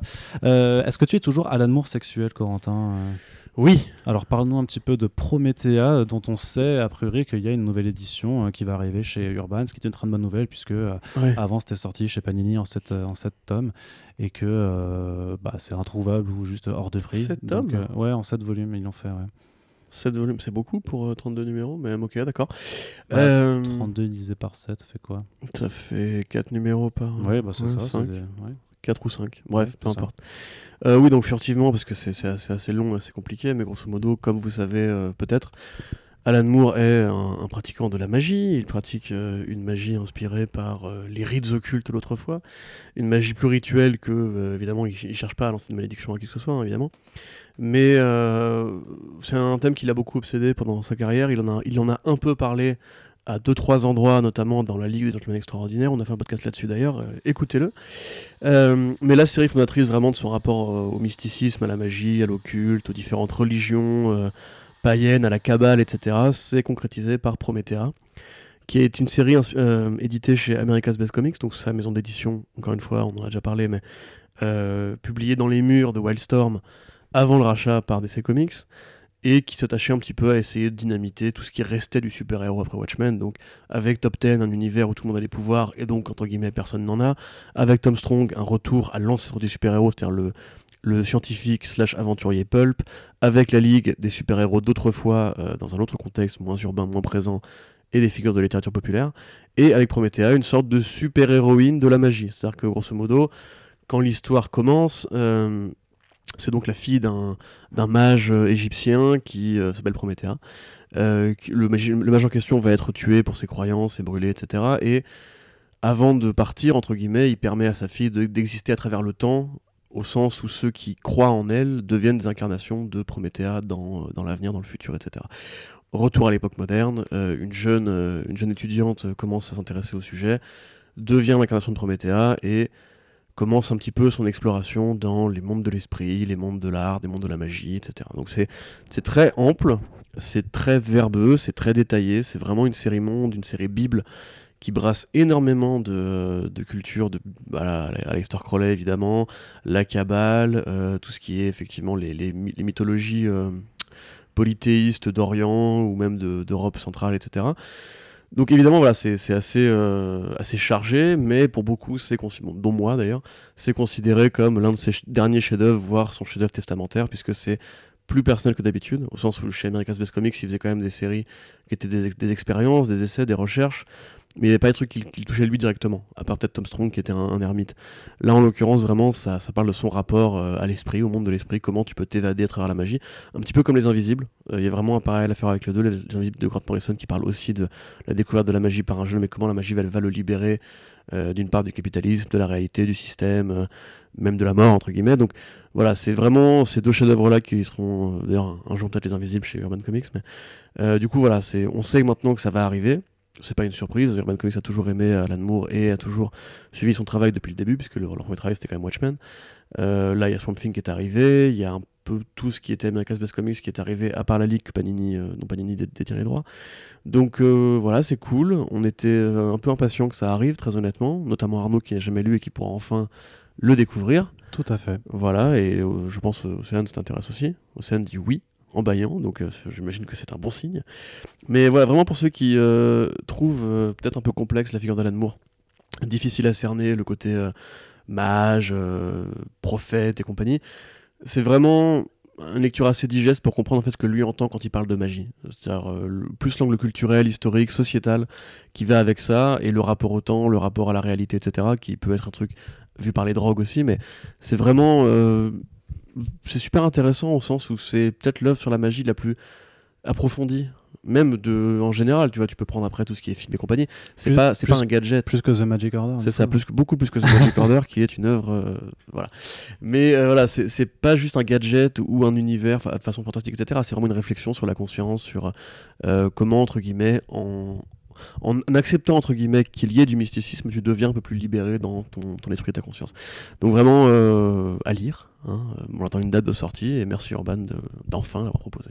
Voilà, et donc on remercie euh, Jérémy Manès donc, euh, qui en fera la traduction d'avoir euh, teasé euh, qu'il était au, au boulot dessus euh, sur les réseaux sociaux. Et à la question ferons-nous un podcast sur Prométhée La réponse évidemment est oui. Bien entendu, avec Doug, je crois, Évidemment. qui est euh, le deuxième à l'amour qui- sexuel qui, de a France. bondi quand il a appris la nouvelle. Oh, il n'a pas fait que bondir, si, si tu me veux mon avis. Mais, Euh, Avec lettres assez, assez proches, tu vois. Ouais, c'est ça. Tu ouais. changes juste deux lettres et ça C'est passe. ça, ouais, effectivement. Euh, Qu'est-ce que je veux dire? Oui, on attaque du coup le dernier sujet de cette partie comics, le, sujet pardon, le plus euh, épineux, euh, je dois le dire. Euh, Corentin, je te laisse nous parler de ce qu'il s'est passé avec Cameron Stewart et Warren Ellis cette semaine, enfin en tout cas la semaine dernière. Ouais, alors de manière digeste, parce qu'il y a un papier qui détaille ça plus, plus en longueur. Grosso modo, alors ce qui s'est passé, c'est qu'il a commencé à y avoir des témoignages sur Internet de différentes femmes. Bon, pour commencer sur Cameron Stewart, qui était le premier un petit peu qui a, qui Qui a est tiré le, en le- premier, le cas le, le plus simple aussi. Je, je Ouais, c'est effectivement beaucoup plus analyser. compréhensible. Euh, donc, donc, en, gros, les témoignages parlaient un petit peu de la pratique de Cameron Stewart euh, dans la séduction de mineurs, on va dire. C'est-à-dire que, un petit peu comme le rappeur Drake, et je remercie d'ailleurs Océane pour euh, ce parallèle qui permet de mettre ça très bien en, en évidence. Drake, on l'a accusé pendant plusieurs années de rencontrer des femmes qui avaient 14, 16 ans, etc., de les fréquenter, au sens où il leur envoyait des textos, il les voyait régulièrement en soirée, etc., mais il couchait pas avec. Et quand elles avaient 18 ans, en gros, quand ça devenait légal, wink wink, euh, là, il s'autorisait à, à franchir, à enfin, aller un peu plus loin, quoi. Donc, en l'occurrence, Cameron Stewart, c'est pareil. Évidemment, ce n'est pas Drake, hein, mais il est canadien aussi, comme quoi il y a des parallèles. Euh, mais voilà, Cameron Stewart, c'est pareil. Donc, grosso modo, des femmes ont témoigné sur le fait que quand, elles avaient 16 ans, notamment Aviva Mai, une artiste, quand elle avait 16 ans, elle a rencontré Cameron Stewart, ils se sont échangés des textos, ils ont eu un rendez-vous alors qu'elle était mineure. Euh, ils sont restés en contact, et puis quelques années plus tard, il lui a avoué qu'il aurait aimé sortir avec elle à ce moment-là. Là-dessus, d'autres témoignages ont commencé à abonder, et effectivement, c'est dessiner une pratique de ce qu'on appelle le grooming. Donc, en gros, prendre des jeunes femmes euh, quand elles sont adolescentes pour, entre guillemets, les regarder pousser comme des, des- comme des plantes, et puis une fois qu'elles sont dans la légalité, euh, aller, euh, Récolter voilà, les fleurs. aller récolter les fruits de son travail de jardinier pervers.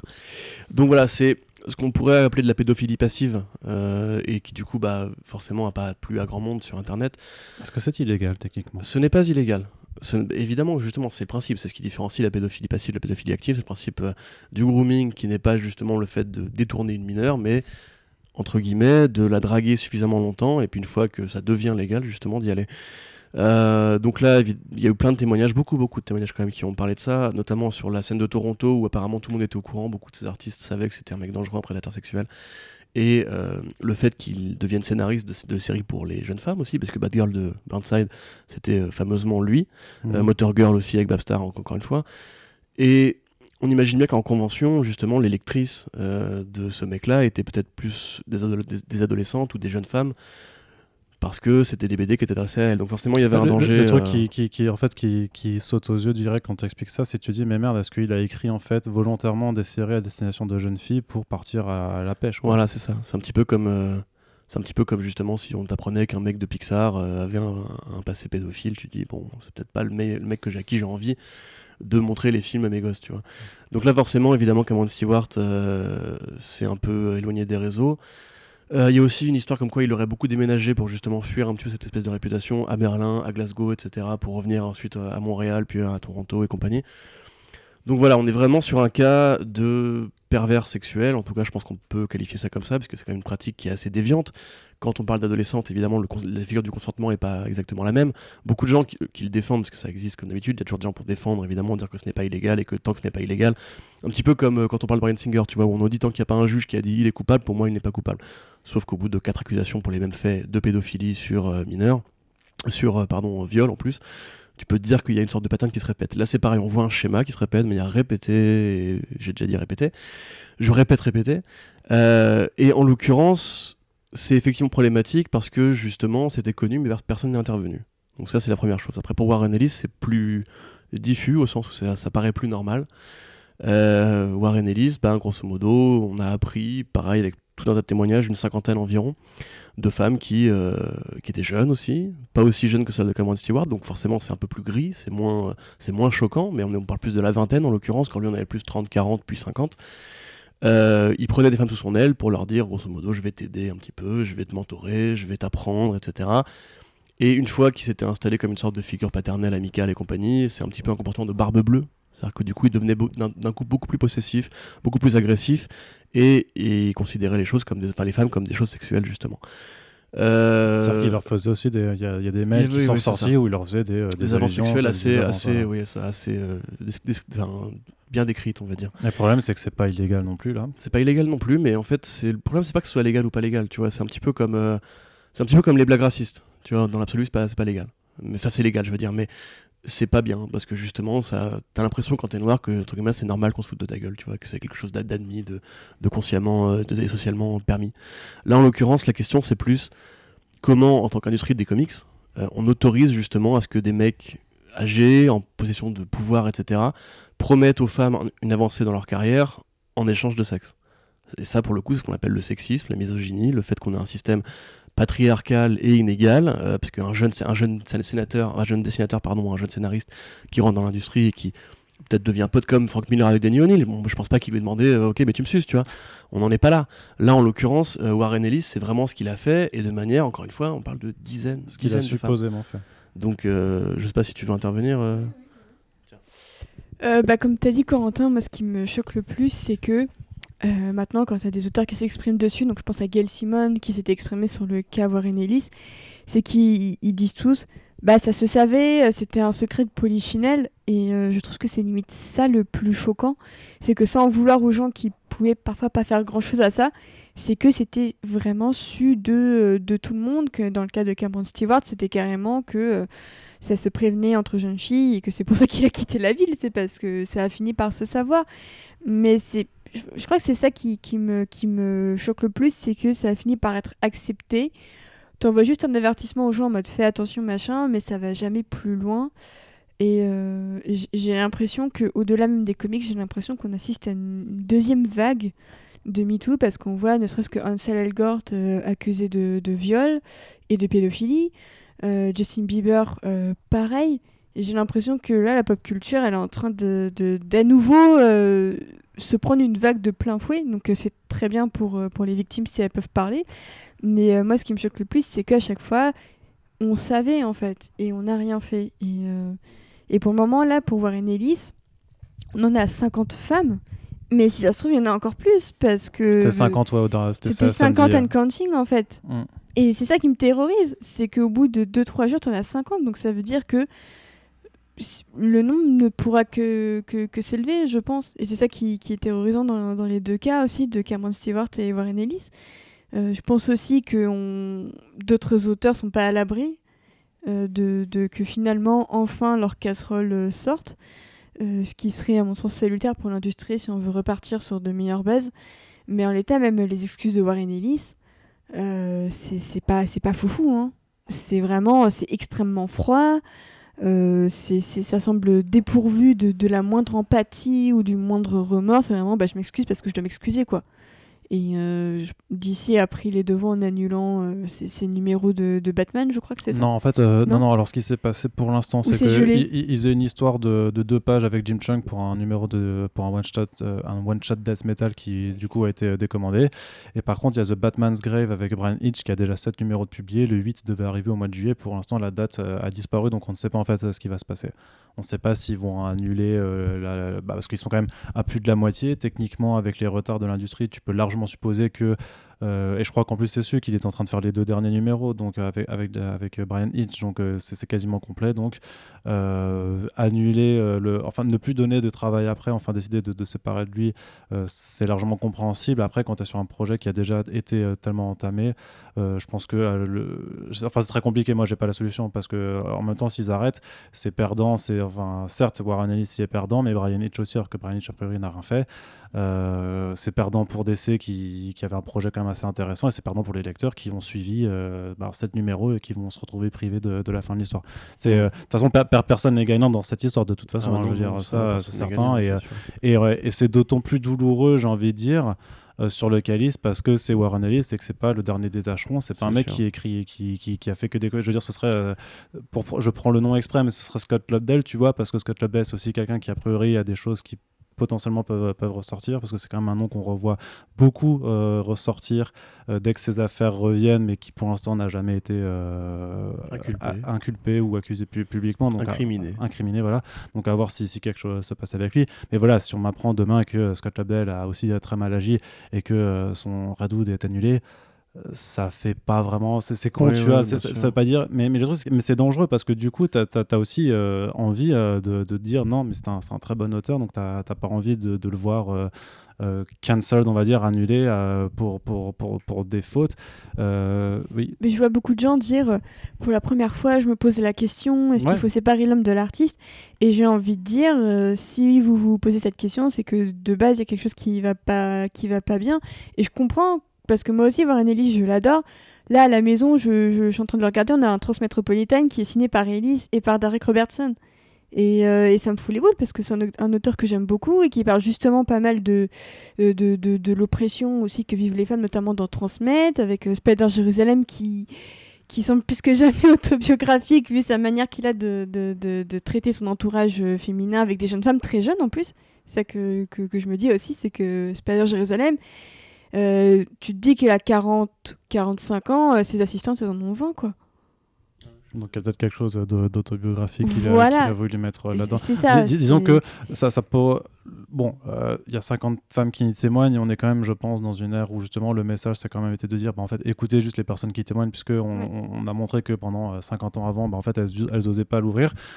L'inverse qui, enfin, l'inverse qui n'est pas vrai, c'est de dire que forcément, si 50 euh, personnes parlent, elles disent toute la vérité. Donc, il y, a aussi, en fait, toute une zone de flou, en fait, qui entoure toujours, c'est par rapport au problème, ce qu'on disait, c'est pour ça que je t'ai demandé plusieurs fois est-ce que c'était légal ou illégal, c'était de dire que quand DC, du coup, va sanctionner, quand une entreprise sanctionne, est-ce que au final, on, euh, enfin les, discours qui disent, c'est de dire bon ben voilà, il y a pas, y a, plus besoin de justice parce que c'est les réseaux sociaux qui condamnent, c'est une boîte à pas à se mêler des trucs privés, sachant que Wallis, Ellis, ça reste compliqué parce que c'était des échanges professionnels, de caractère professionnel quand même, qui bifurquaient dans des trucs. Euh, donc il y, a énormément de, de, zones de gris. Euh, vas-y Quentin, puis on, on redonne là aussi. Ouais, moi, parce que ce que je voulais dire, c'est que bon déjà moi tout ce débat sur est-ce que c'est légal, pas légal, ça, ça m'intéresse vraiment pas du tout on n'en est plus à une ère où on pense comme ça. Je veux dire, voilà, la violence policière maintenant c'est légal, euh, c'est pas bien pour autant. Les, sénateurs qui prennent leur, euh, leur femme comme assistante c'est légal, voilà, etc.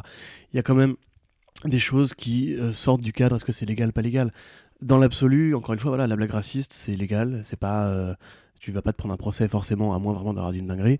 ça a été accepté socialement pendant très longtemps. C'est pas pour autant que c'était une bonne chose. Le truc c'est que l'industrie des comics en général et Warren Ellis, c'est juste ça qui m'énerve, moi, c'est que c'est un épiphénomène qu'on croyait, euh, qu'on croyait pur, entre guillemets. C'est-à-dire que Warren Ellis, c'est justement comme Alan Moore, comme Garcenis, ces espèces d'auteurs qui se revendiquent d'une sorte d'érudition, euh, de différence, de marginalité, qui les met de fait dans l'esprit du lecteur comme des, gens un peu euh, de modèles un petit peu à suivre. Euh, Transmétropolitane, t'en parlais Océane, mais moi par exemple, je trouve que dans le portrait des assistantes, c'est aussi des femmes qui sont euh, solides, qui n'ont pas peur de casser les de péter la gueule des mecs. Euh, la, la, blonde, la grande blonde, notamment, je ne peux pas me souvenir le nom, c'est même la, elle est plus forte physiquement que Spider. Euh, il y a tout propos justement sur le fait que le président soit un afro-sexiste qui trompe sa femme, qui est a priori un enfant dans le dos, etc. Il y a un propos sur le féminicide. Enfin bref, il y a un côté combattre l'oppression sociétale, comme tu disais, et en général dans les œuvres de Ellis, les femmes sont souvent des personnages intéressants, puissants, travaillés, qui sont pas en tout cas juste là pour servir d'équivalent de, love, interest pardon, euh, aux hommes.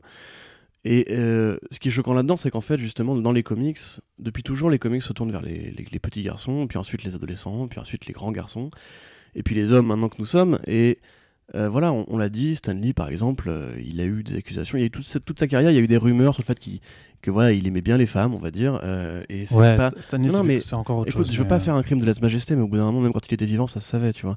Faut arrêter aussi. Euh, c'est toujours pareil, c'est que Stanley, évidemment, que c'est l'architecte et le, génie qu'on connaît. Mais le fait est que jusqu'à la fin de sa vie, il y avait encore des accusations de ces infirmières qui disaient oui, que c'était masturbé devant elle, euh, qu'il avait attrapé les fesses et compagnie. Oui, enfin, c'était des trucs qui étaient rapportés par des tabloïds plus que douteux. Non, non, mais il y a quand même. Non, non, non, le mais... Daily Mail, c'est pas un tabloïd, ils ont fait une enquête dessus. Non, faut arrêter. Et il faut pas non plus commencer à essayer de croire que parce que les, gens ont été importants ou géniques, forcément ils étaient Là, je parle d'un problème, si tu veux, qui est systémique à l'industrie des comics, qui est une industrie masculine. Je dis, je dis juste que dans le Castani, il y a quand même eu énormément de gens qui lui voulaient du mal, qui ont essayé de jouer sur son image. Non, non, mais c'est vraiment euh, les, dernières années de sa vie. Oui, attends, il y a des après bouquins qui te racontent la, la, vie de Stanley qui partait en soirée sans mettre plein le pif avec des danseuses euh, pendant que Roy, euh, John Roy Thomas était au, au, bureau à travailler tout seul tu vois enfin c'est c'est des légendes, on peut pas, enfin, c'est pas légal, prouvé, etc. Mais je veux dire que je veux pas en euh, faire un procès à Stanley là. J'essaie juste de t'expliquer que depuis le début, les comics fonctionnent entre hommes. C'est Stanley, c'était Roy Thomas, c'était après. Euh, bon, je il y a eu Janet Kahn et Karen Berger, mais dans l'ensemble, c'est quand même souvent des hommes qui dirigent. La proportion féminine a toujours été très, très, très euh, restreinte. Et même J. Wilson en parlait sur Twitter. Elle disait, dans les années 90, si tu voulais être une femme, les promotions canapé, c'était un truc qui était courant. Si, si tu voulais entrer dans l'industrie. Et Warren Ellis, parce qu'il est plus vieux, peut-être que ce qui vient d'assez loin quand même, il commençait dans les années 80, il porte justement ces 50 femmes qui sont toutes des stigmates d'un modèle, entre guillemets, qui fait peu de place aux femmes, ou justement, même, même Cameron Stewart, comme tu dis, il écrit des comics pour filles, ce qui était quand même assez inédit, et on le remarque, entre guillemets, parce que, euh, vu son comportement, ça peut être problématique ou dangereux. Moi, du coup, je me dis qu'effectivement, il y a plein de mecs, même Dan Didio, je serais pas surpris, il y a plein de mecs qui sont dans des positions de pouvoir, qui parce que c'est un milieu très masculin et que du coup bah ils sont entre hommes du coup il y a moins cette espèce de jugement. Et puis longtemps il n'y a pas eu les réseaux sociaux tu vois. Les mecs ne pouvaient pas être incriminés. Parce que je suis désolé si tu es une scénariste de l'industrie qui subit une agression tu vas voir la presse grand public tu n'es personne. Enfin tu vois tu, tu n'es pas une grande, réalisatrice une actrice de cinéma. C'est un milieu tout petit qui est très euh, très euh, hétérogène. Enfin je veux dire typiquement voilà les fans de comics aujourd'hui défendent Warren Ellis est-ce que les, fans de Weinstein l'ont défendu Tu vois, est-ce que vraiment ils ont pas dit. Euh, là, j'ai l'impression qu'on a assisté à une sorte de, théorème Polanski où, en gros, parce que le mec est un génie, on considère qu'il doit être quelque part pardonné ou même qu'entre guillemets c'est pas si grave tu vois. la, différence entre euh, avec Polanski c'est que Polanski il y a un procès qu'il a fui qu'on a quand même plus de preuves de sa culpabilité que, que Warren Ellis. sur le principe. Warren Ellis malgré tout il n'y a pas eu de crime en tant que tel évidemment évidemment. Mais ce que je veux dire si tu veux c'est que Polanski, c'est pareil, c'est un, exemple, mais ça traduit justement comment, quand tu es un, grand du cinéma, un génie du cinéma, on va, mine de rien, passer sous silence certaines choses, au prétexte que, ton talent te fait, te sert de bouclier de par avant. Et en l'occurrence, pour Annelies, c'est pareil. C'est-à-dire qu'au lieu de se dire, ah dis donc c'est pas cool. Les fans de comics disent ouais mais quand même c'est Warren Ellis franchement elles, abusent un peu. Est-ce que vraiment c'est pas un peu de l'exagération? Est-ce que vraiment c'est pas un peu du mensonge? Et puis c'est pas illégal donc moi ça me dérange pas. Et puis ces bouquins ne parlent pas de ça de toute façon donc moi ça me dérange pas. Alors qu'au final justement si on, avait envie de lui taper sur les doigts pour de vrai on poserait la question de pourquoi est-ce que notre industrie est à ce point opaque parce que c'est vraiment il y a une, vraie opacité par rapport au fonctionnement interne pour par rapport à Eddie Berganza il y a des trucs que, que nous on avait croisé des artistes en convention pour en parler avec eux je vais pas dire qui, etc. Mais il y a quelques années, tout le monde le savait. Tout le monde le savait, que c'était un mec dangereux et un pervers. Qu'il y avait zéro nana qui travaillait dans son bureau euh, à cause de ça. Mais il a été protégé parce que personne ne voulait en parler, parce qu'on est un tout petit milieu et que voilà, tu vas voir le monde, tu lui fais. Il y a dans, dans, les comics, tu dis Eddie Berganza, ils s'en foutent, tu vois. Il n'y a pas un appel du grand public qui oblige à ce que les comics se remettent en question. Que là, pour le coup, c'est Warren Ellis, c'est vraiment une, bête de Rosta. Et en plus, il travaille pour le jeu vidéo, aussi pour le jeu vidéo, pour, la télé et pour euh, les romans. Donc, euh, tiens. Moi, ce que je me demande, vu la rapidité quand même de DC à, la... à avoir gelé tout ce qu'ils faisaient, c'est ce qu'ils s'en savent pas plus, en fait. Est-ce qu'ils n'ont pas eu accès à des infos que nous, on ignore encore? Parce que, je, en fait, je trouve que même, euh, même quand j'avais vu la news comme quoi c'était stoppé et tout, j'étais vachement étonnée de la rapidité parce que d'habitude, ça prend un peu plus de temps que ça. Hein. Bah, oui et non. Euh, là, en l'occurrence, bon, le fait qu'il y ait 50 témoignages euh, assez rapidement, je pense que ça peut mettre un, coup, un petit coup de pression. Euh, le fait que ce soit aussi un auteur très en vue fait que aussi, ben, le, backlash en fait, peut être aussi beaucoup plus important que si c'est juste un. Je veux dire, quand, quand il y a eu le scandale, enfin les, accusations d'harcèlement et d'agression sexuelle sur Eric M. Esquivel qui faisait Border Town, le titre a été annulé dans la foulée. Hein, je veux dire, ils n'ont pas attendu non plus. Et pourtant, c'est un auteur qui était beaucoup, beaucoup moins connu. Tu sais, quand et Esquivel voulait monter une, un imprint tout seul sur Kickstarter, ils l'ont jamais fait. C'est vrai, ouais. Ils l'ont bah jamais fait. J'ai pas, pas trouvé un seul lien euh, par rapport à ça. Mais, mais pareil, le truc c'est que DC Comics justement a un passif avec euh, les agresseurs. je pense ça euh, aussi, voilà. Et après avoir pendant 10 ans protégé Eddie Berganza, on sait aussi que dans l'historique, Julius Schwartz, un ancien éditeur, était aussi connu pour, pour ce genre de, de frasques. voilà, quand tu as protégé pendant 10 ans Eddie Berganza, je pense que quand tu as ben, 50 femmes différentes qui témoignent et que, et que ce nouveau truc, voilà, que tu as des autrices comme Gay Simon qui en parlent, J. Wilson, enfin tout le monde euh, je alors oui, euh, la, question sera toujours de savoir, mais est-ce que c'est honnête ou est-ce qu'ils ont juste peur de leur image? Est-ce que c'est vraiment, tu vois, parce que tu peux, tu peux jouer le cynisme à, tous les points de vue. Est-ce que effectivement ils le savaient, ils protégeaient avant? Mais dans ce cas, moi, comme dit, j'ai pas, c'est quoi la solution idéale quand il y a un truc qui sort? C'est-à-dire que d'ici trouvait que en fait ça passait tant que personne ne le savait. Et du coup là, ils, ils, vont annuler ou ils mettent en pause le temps que ça passe ou euh, juste parce que maintenant ça se sait, donc maintenant c'est plus bien, alors que c'était déjà pas bien avant. C'est hyper compliqué. Et moi, j'ai envie de dire, enfin personnellement, si on me demande, je veux dire, ça me fait chier en tant que lecteur que Batman Grave si c'est annulé parce qu'on attend toujours de savoir mais il y a quand même des, chances. Mais voilà si, le reste est annulé bah, ça me fait vraiment chier en tant que lecteur. Après, sur le reste de, mon positionnement, ben, je ne suis pas choqué et je me dis pas que DC euh, censure euh, Warren Ellis ou qu'ils sont en train de, le mettre au ban parce qu'au pire, au pire du pire, même s'il y a quand même des chances qu'après ça, Ellis ait un peu plus de mal à trouver euh, des éditeurs qui acceptent de publier, au pire du pire, il va aller faire un, un Indiegogo et il aura aucun souci euh, en crowdfunding à être soutenu par sa fanbase. Euh, voilà. Mais après, ce, que, devrait faire Warren Ellis surtout, c'est juste des vrais. Enfin, il y, a le truc, c'est qu'il y a toute, une partie un peu privée. Je veux dire, parce que s'il va contacter chacune des personnes et qu'il va s'excuser, tout ça, un truc, techniquement, ça nous regarde pas, tu vois. Mais c'est vrai que par rapport à son communiqué officiel, euh, tu t'attendrais, parce qu'il n'y pas non plus qu'il qu'il a rien fait, tu vois. Il dit quand même, j'ai fait du mal à des personnes, et donc il, y a une, c'est qu'il y a une part de vérité, certainement. C'est. Hmm? Non, mais je pense, pardon, oula, aïe, je pense même qu'il est conscient de son attitude par rapport aux femmes. Enfin, oui, et puis tu sais, quand, quand il dit, euh, mais je, je, me suis jamais vu comme puissant ou. Euh, non, mais au-delà de ça, genre, euh, je, vais citer un, un, ami à moi, Mob Rainbow, si pas de mon genre, qui, tu sais, lui, justement, fréquentait un peu tout ce qui était forum de comics, notamment forum d'Avatar Press et compagnie. Et lui, c'est un mec qui est, qui est vraiment un mec imbuvable en vrai. Et je pense qu'il sait très bien qu'il a un problème de caractère, un problème de comportement. La façon dont, dont il traite les femmes est une manifestation d'une personnalité qui est euh, profondément euh, pas nocive, bah, toxique, tu vois, j'ai pas forcément utiliser le mot, mais c'est un mec qui a un caractère vraiment euh, de merde et que du, coup bah, n'a pas respecté jusque dans la chose sexuelle des, femmes qui étaient plus jeunes que lui, qui peut-être croyaient que c'était justement un mec bien il est là le problème. Mais après, ce que, ce, que, ce, que je veux, ce que je veux dire par rapport à ça, c'est juste qu'en fait, en termes d'attitude, par rapport à ce qu'il a fait, je me suis dit, mais pourquoi dans ce cas, tu vas juste pas vraiment, enfin, faire des vraies excuses, machin, parce que euh, même si ça n'a pas été illégal, mais ce truc, si tu fais vraiment un, geste en, où tu dis, je sais pas, enfin, tu vois, un truc, je suis très naïf, mais de dire, au lieu de son communiqué, de dire, de dire pardon aux 50 personnes en question, tu vois vraiment. Et après, d'essayer de, de, trucs, tu vois, je pense que euh, les gens seraient quand même beaucoup plus euh, réceptifs au fait d'avoir quelqu'un qui essaye vraiment de prendre sur lui et d'aller de l'avant et de, bah, juste d'essayer d'être une meilleure personne. Parce qu'au final, ce que, ce que veut l'industrie, c'est pas juste c'est pas d'annuler des gens. En fait, c'est juste de dire, en fait, juste on, se comporte bien en fait envers les autres entre mecs et entre femmes aussi. C'est juste ça. Et c'est pas enfin c'est pas moralement complètement taré de juste demander à ce que les gens se comportent bien. Enfin je sais pas tu vois bah, pas... en fait je dis ça parce qu'il y a le... Colin Doran qui disait sur Twitter mmh. euh, non je parlerai pas de ce qui s'est passé. Je dirais simplement que j'avais prévenu les gens depuis 1985 ouais. Ça fait beaucoup quand même bah, on n'était pas nés quoi ça fait, c'est énorme depuis 35 ans et, euh, et c'est pour ça que je trouve que la date de 1985 c'est quand même assez énorme, c'est que pendant 35 ans, il a pu faire, euh, il a pu faire son supermarché auprès de jeunes filles en convention, en dédicace, euh, sur internet et tout ça. C'est ça que je trouve super effrayant. C'est que il y, a des, des, des, des, sortes de, de matriarches comme Colin Doran qui prévenaient, prévenaient, prévenaient, qui étaient des, presque, on va dire, des lanceuses d'alerte bien avant que le terme soit, généralisé à tout n'importe quoi. Et ça n'a pas fonctionné et sa parole n'a pas suffi. Et, et je, je, pense que les red flags auraient dû être là de, depuis beaucoup plus longtemps. Alors je suis très contente que ça sorte. Mais c'est pour ça que quand je, lis des trucs comme quoi c'était su depuis 85, depuis même avant notre, notre naissance, c'est ça semble irréel comme, euh, comme date, comme délai.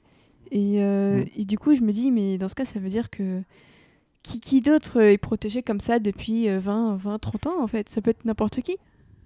Mais moi, en fait, ça me paraît même pas si bizarre que ça. Enfin, comme je le disais, euh, euh, tiens, je, vais citer le, le Chip, euh, excellent podcast sur Binge Audio, vous pouvez écouter. On a reçu d'ailleurs Mélanie Manga pour l'émission, qui parlait un petit peu de comment, justement, grâce à Twitter, des mouvements comme le mouvement noir, entre guillemets, enfin, le, la, la, culture noire, justement, commençait vraiment à s'affirmer, à fédérer, créer des communautés et à porter un message politique qui n'était pas entendu, en fait, avant. Parce qu'avant, évidemment, il y avait des activistes, il y avait des, prêts, des médias spécialisés, etc., mais il y avait des manifestations. Mais le fait qu'on soit tous, entre guillemets, dans le même bain, nous, qui sont les réseaux sociaux, nous oblige un petit peu à nous regarder et on peut en plus échanger, communiquer et s'engueuler et aussi se dénoncer, etc. Mais les comics, encore une fois, euh, avant l'apparition des réseaux sociaux, on l'a déjà dit, hein, n'étaient pas forcément très sensibles au, sujet de la diversité, n'étaient pas sensibles au sujet du, du, progressisme ou du féminisme et compagnie, euh, à part pour les initiatives privées, mais il n'y avait pas une sorte de captation d'un marché qui voulait, qui réclamait activement ces choses-là. Euh, même il n'y avait pas non plus de, de comics et compagnie, voilà. Mais le fait est qu'aujourd'hui, en fait, on, regarde en arrière, on se dit, ouais, mais pendant, des décennies, ça a été la chie et compagnie. Mais enfin, je sais pas, tu prends une série comme Mad Men, tu vois au quotidien justement comment l'indifférentiel d'époque. Euh, mais nous, ça nous paraît qu'on est né avec une culture X, etc., qu'on voit changer aujourd'hui d'ailleurs. C'est ce qui fait peur à beaucoup de gens de, droite ou conservateurs, c'est de voir justement qu'on on attaque l'homme blanc, euh, cisgenre, etc., hétérosexuel, chrétien ou pas chrétien, bref, peu importe, sur ce qu'il a toujours connu et toujours saisi entre ses mains. Mais moi, ça m'étonne absolument pas en fait d'apprendre que Warren Ellis avait déjà un comportement un peu de, euh, de womanizer pour être très gentil, ou plutôt que de dire un enfoiré, mais avec les femmes, parce qu'à une époque, en fait, personne leur, leur demandait des comptes par rapport à ça. T'avais pas moyen de témoigner, enfin, je veux dire, t'étais juste une fan qui s'était faite lever. Et, ouais, bah, à part écrire à ta maman ou à tes potes, euh, qui, tu voulais en parler, personne, ça pouvait pas sortir. Il y avait pas, enfin, il y avait une presse sur les comics, mais elle s'intéressait pas à ça. C'était pas une presse à scandale, tu vois. Donc aujourd'hui, on regarde tout ça en arrière et justement, moi, ce que je me dis, c'est que dans toute cette espèce de généalogie de grands, il y en a forcément plein qui ont des casseroles qu'on ne connaîtra peut-être jamais, justement. Il y en a plein, peut-être, j'espère pas des O'Neill, mais il y, en a, il y en a plein, justement, qui, qui peut-être, parce qu'à une époque, c'était juste toléré. Comme, encore une fois, voilà, on regarde les sketchs des inconnus, on voit qu'ils faisaient des blackface et compagnie, on dit, bah, quand même euh, chaud, etc. Même pour l'époque. Puis je dis, mais non, pour l'époque, c'était tout à fait normal en fait.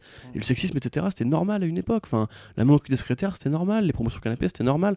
Tout ça, c'était normal. Et aujourd'hui, on comprend qu'en fait, il y a un problème et on veut le combattre. Et moi, je suis d'accord avec toi. Je lui demande pas de s'excuser. Enfin, si, il s'excuse, très bien, bon, youpi. J'en ai rien à foutre qu'il s'excuse, ça va rien changer à ma vie. Moi, je lui demande à la limite je sais pas, d'utiliser son art au service justement des causes progressistes, comme tu dis, peut-être effectivement de sonner chez les gens façon Broken Flowers pour leur dire euh, il y a 30 ans, je je me suis un peu servi de toi pour me vider, enfin voilà, c'est dégueulasse, mais il faut bien passer par là aussi pour comprendre qu'il y a un vrai travail, un petit peu comme les programmes en 12 étapes, dans mise en question, tu vois, quand tu as fait du mal à quelqu'un.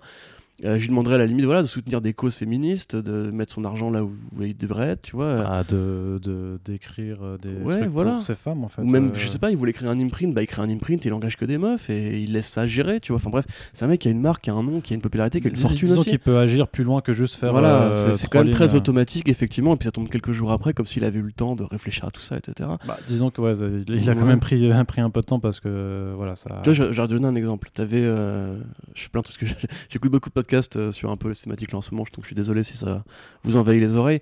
Mais pareil, dans le chip, il parlait du cas d'Isis la peste, qui euh, sur une émission euh, sur Canal, je crois, le Grand Journal ou quoi, avait fait, avait utilisé un mot, euh, les niafous, je crois, qui désigne des femmes de la communauté noire un peu stéréotypées. Et il s'était fait engueuler sur les réseaux sociaux. Donc au début, il avait dit ouais, je suis désolé, virgule, mais en même temps, nanana après, pendant pas, mal de temps, il y a plein de gens qui lui ont écrit Mais non, gros, arrête, euh, renseigne-toi, documente-toi, c'est pas cool, c'est sexy ce que tu fais, etc. Et puis après, il est revenu avec un post où il dit Bon, j'ai pris le temps, j'ai lu les articles, j'ai écouté, voilà mon avis, voilà ce que je comprends, etc. etc. Déjà, il y a un travail de remise en question. J'ai envie de dire que d'ici la peste est peut-être plus ouvert que Warren Ellis, qui est un triste constat pour le monde dans lequel on vit. Mais, attends, euh... c'est bien d'ici la peste? Ouais, bah, ça dépend des albums, mais d'ici euh, là, est pas C'est vraiment pas le pire. On s'en fout, c'est pas le débat. Mais, mais non, mais. mais grosso modo, voilà, je veux dire, Warren Ellis aussi, c'est un vieux monsieur qui il a un caractère assez fort. Je pense pas qu'il a envie de s'en mettre en question, mais il faut, même nous tous, parce que quand l'affaire MeToo est sortie, on s'est tous dit, mais est-ce que moi en soirée, j'ai pas été chiant, etc. On a tous ça, on a, enfin, tous les hommes, je pense, euh, de notre génération ont un truc comme ça euh, qui leur traîne dans la tête et qui, du coup, bah, les incite peut-être à essayer d'être meilleurs. Euh, Warren Ellis, il est d'une autre génération et d'un milieu qui a toujours été protégé, donc moi, j'y crois pas du tout à ses excuses. Après, je veux vraiment qu'on sépare quand même, pas l'homme de l'artiste, mais Cameron Stewart de Warren Ellis. Les deux traduisent un sexisme, un, sexisme pardon, systémique dans l'industrie des comics qu'il faut combattre et reconnaître et pas essayer de dire ouais, mais en même temps, si, etc. Non, il faut mieux. On sortira tous grandis en comprenant qu'il y a un problème, en essayant de le combattre, plutôt que de dire à chaque fois ouais, mais là c'est pas légal, ouais, mais là, etc. etc.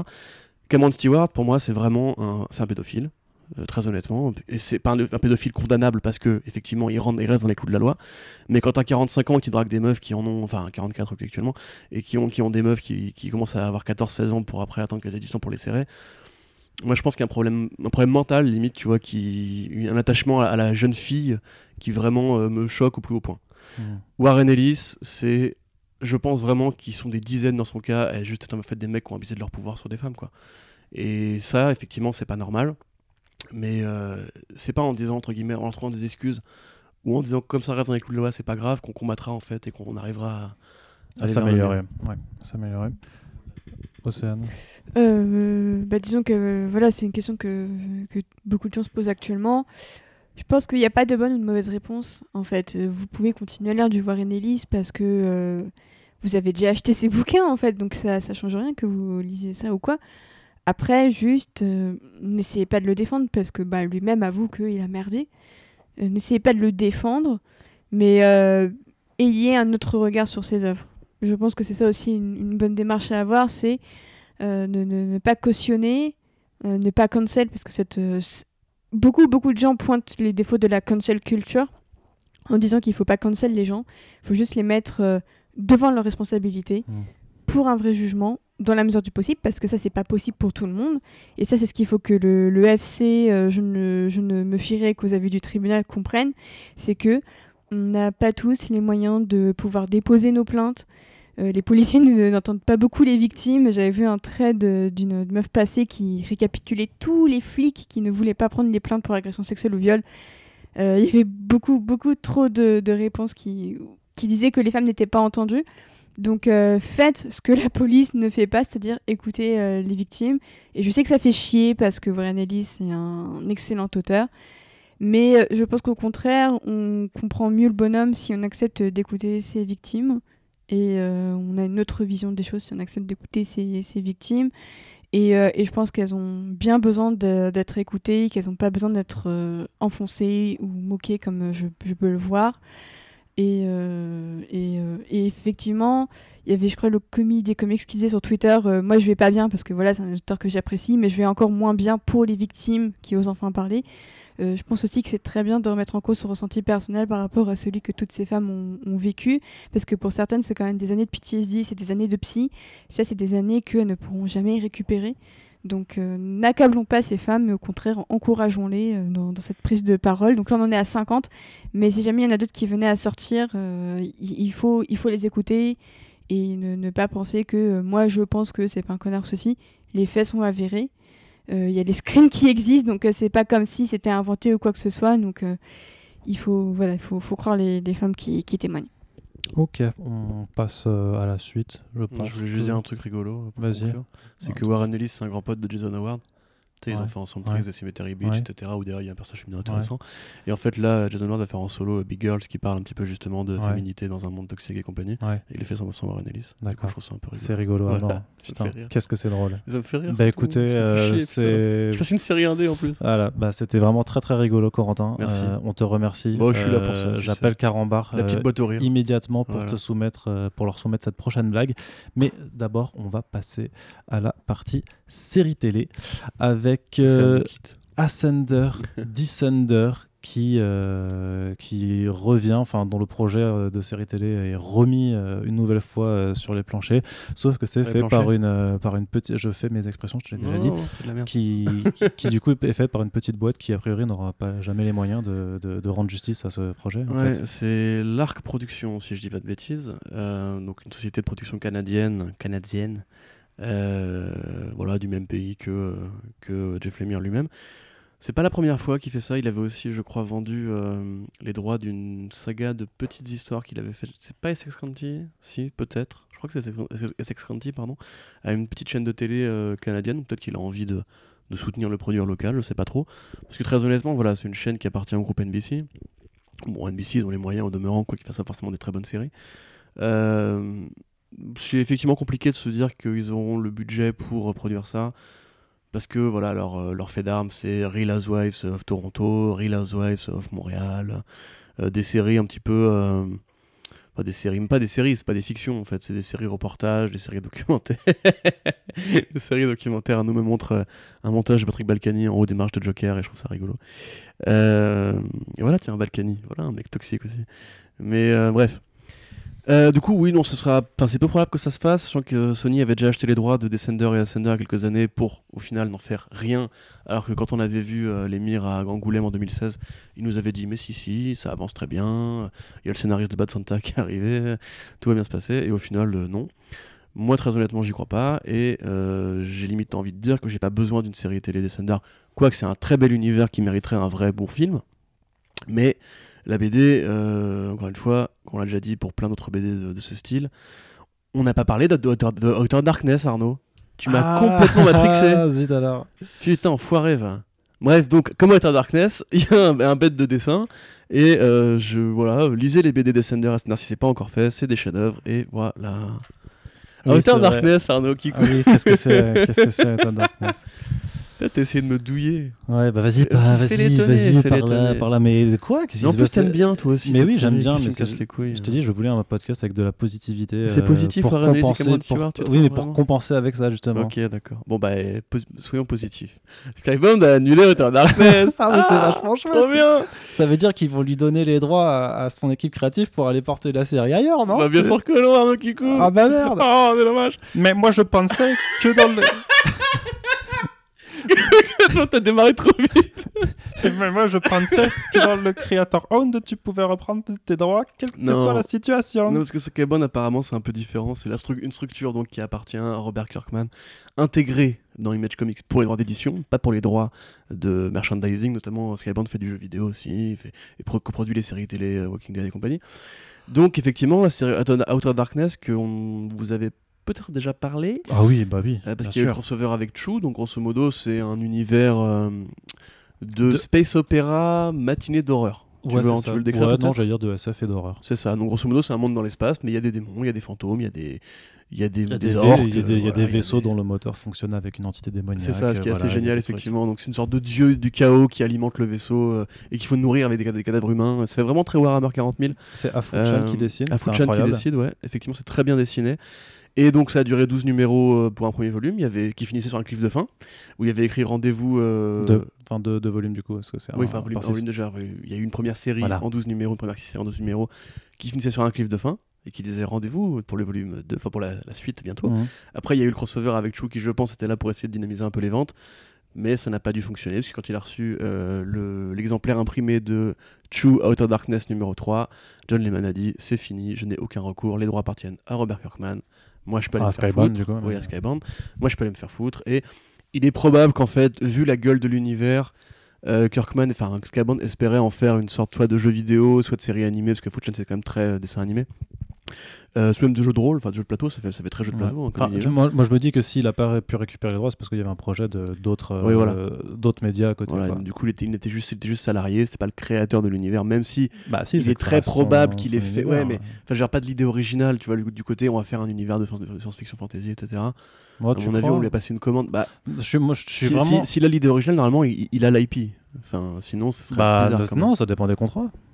Ça, on lui dit juste, bah ok, on va, on, va te publier, par contre, euh, sur les droits, euh, tu nous laisses gérer ça, ça, ça. Et lui, vu qu'il disait que c'était un bon deal, parce qu'on lui a dit, euh, tu vas voir, on va, faire, on va faire plein de trucs cool. Oui, bah oui, oui, oui. Bah, ça devait durer 6 volumes en fait. Donc là, on, en a un et un crossover, qui heureusement sont bien tous les deux. voilà, faites des pétitions, pour une fois, ce sera utile. peut-être envoyer de la force en achetant les le volume 1 pour donner un signal. Moi, je suis pas très optimiste, très honnêtement. Je trouve ça un peu quand même euh, gonflé voilà, hein, de la part de, de, Kirkman pour le coup qui nous fait chier avec ses boules de feu pendant qu'il annule de très bonnes séries. Tu l'as même pas lu au moins originales. Tu l'as pas lu encore la boule de feu. Mais voilà, du coup, ça me, vraiment, ça m'emmerde parce que j'aime beaucoup John Lehman et là, il a, il a dit clairement que c'était un signal de plus, le fait que les- l'industrie du comics, euh, euh, il s'y sentait plus très bien, il se sentait plus très à l'aise au milieu de ses projets annulés, trucs qui décollent pas, etc. Donc si jamais on perd John Lehman, à cause de ça, euh, je vais être très, euh, très mécontent. Tu seras euh, chafouin, comme on dit chez Tout nous. à fait. Allez, donc du coup, euh, retour, euh, retour à la partie Voilà, série J'avais fini Descender Ascender. télé. Oui, tu avais fini là-dessus. Donc, euh, on va débriefer quelques trailers avec toi, Corentin, puisque euh, ce Que qui est que tu n'as pas vu du coup. Voilà, je n'ai, voilà, j'ai pas le temps de regarder des trailers en ce moment. Donc euh, Warrior Nun, donc euh, l'adaptation en série sur Netflix d'une série qui est chez Avatar Press.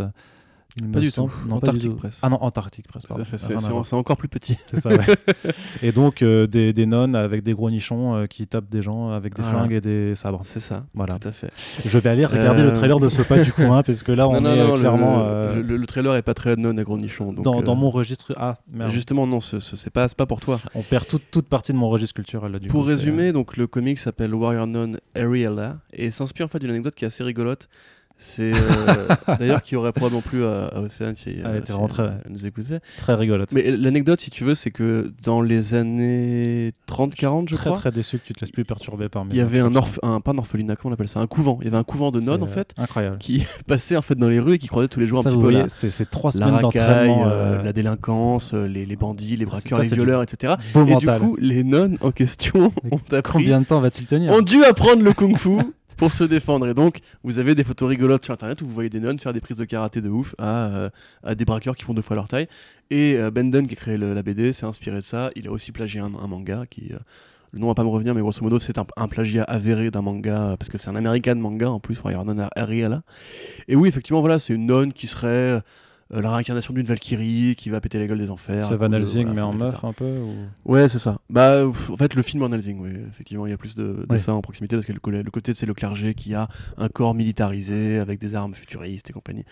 Euh, honnêtement, la BD est pas bonne, c'est très mauvais, euh, c'est très mal dessiné, c'est sexiste à balle. Ça a aucun intérêt. Aucun intérêt. Et en plus, c'est vraiment dans les années 90, cette espèce de mode du satanisme, tu sais, avec Spawn, euh, Mm. avec Dogma, etc. Tout ce côté, genre, c'est la fin, le 2002 la fin du millénaire, donc euh, l'apocalypse arrive, sortez les flingues.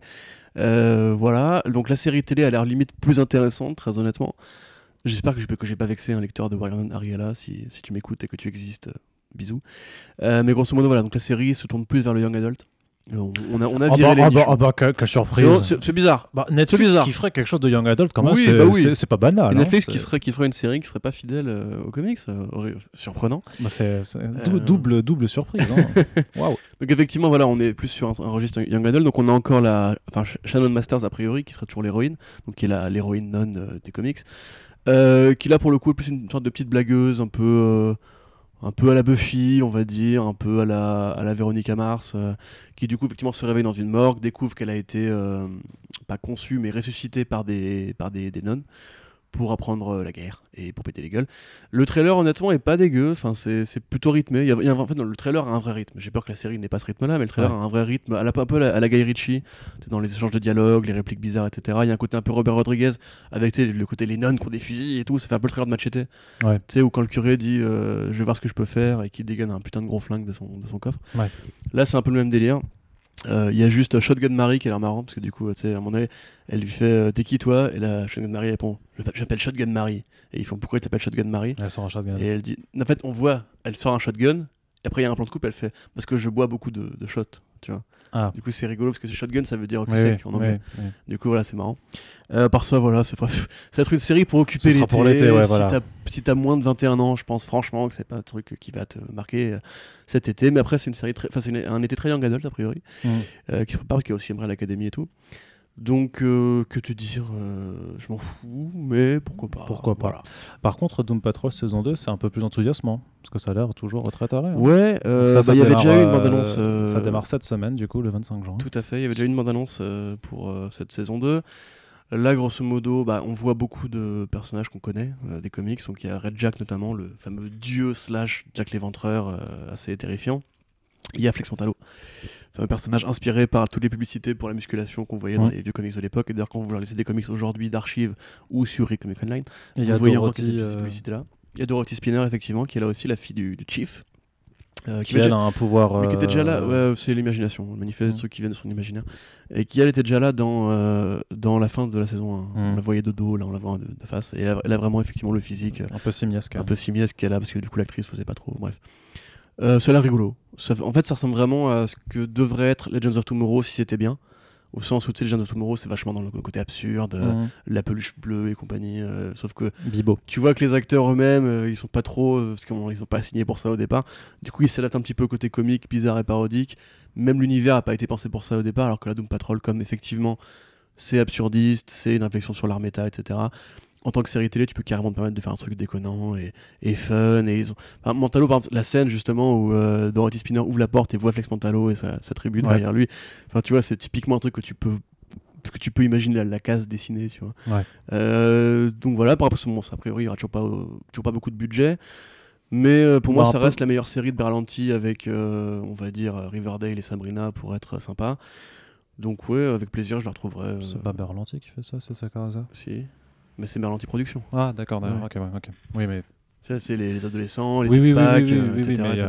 ouais, Tout ce qui est triangle amoureux. Bah, en tout cas, les premières critiques, euh, les premières critiques US sont tombées et sont très très contentes. hein. Oui, oui, bah oui. Donc, Bah euh, après, je pense que. ça continue gens, de dire euh, que ça reste la. Enfin, a- j'ai quand même l'impression que c'est celle avec Harley Quinn du coup, où il y a eu le plus de consensus positif sur, Ouais, ouais. sur la prod. Même Swamp Thing avait eu un accueil assez favorable. Ouais, bah après Something, euh, enfin. Mais je veux dire que ça les, séries du DC Universe en général, ça va, tu vois. Oh, Titan, la c'était CW, compliqué. Titan, coup. c'était compliqué. voilà. Ouais, moi j'ai pas fini Titan saison 1, donc. Euh, Donc, euh, le, le retour critique, euh, non, Harley Quinn et Young Justice, ça va. Bah, le truc, c'est que Something, c'est- c'est c'est dead, quoi. Ouais, ouais. Bah, faut Et, ça euh, revenir, mais.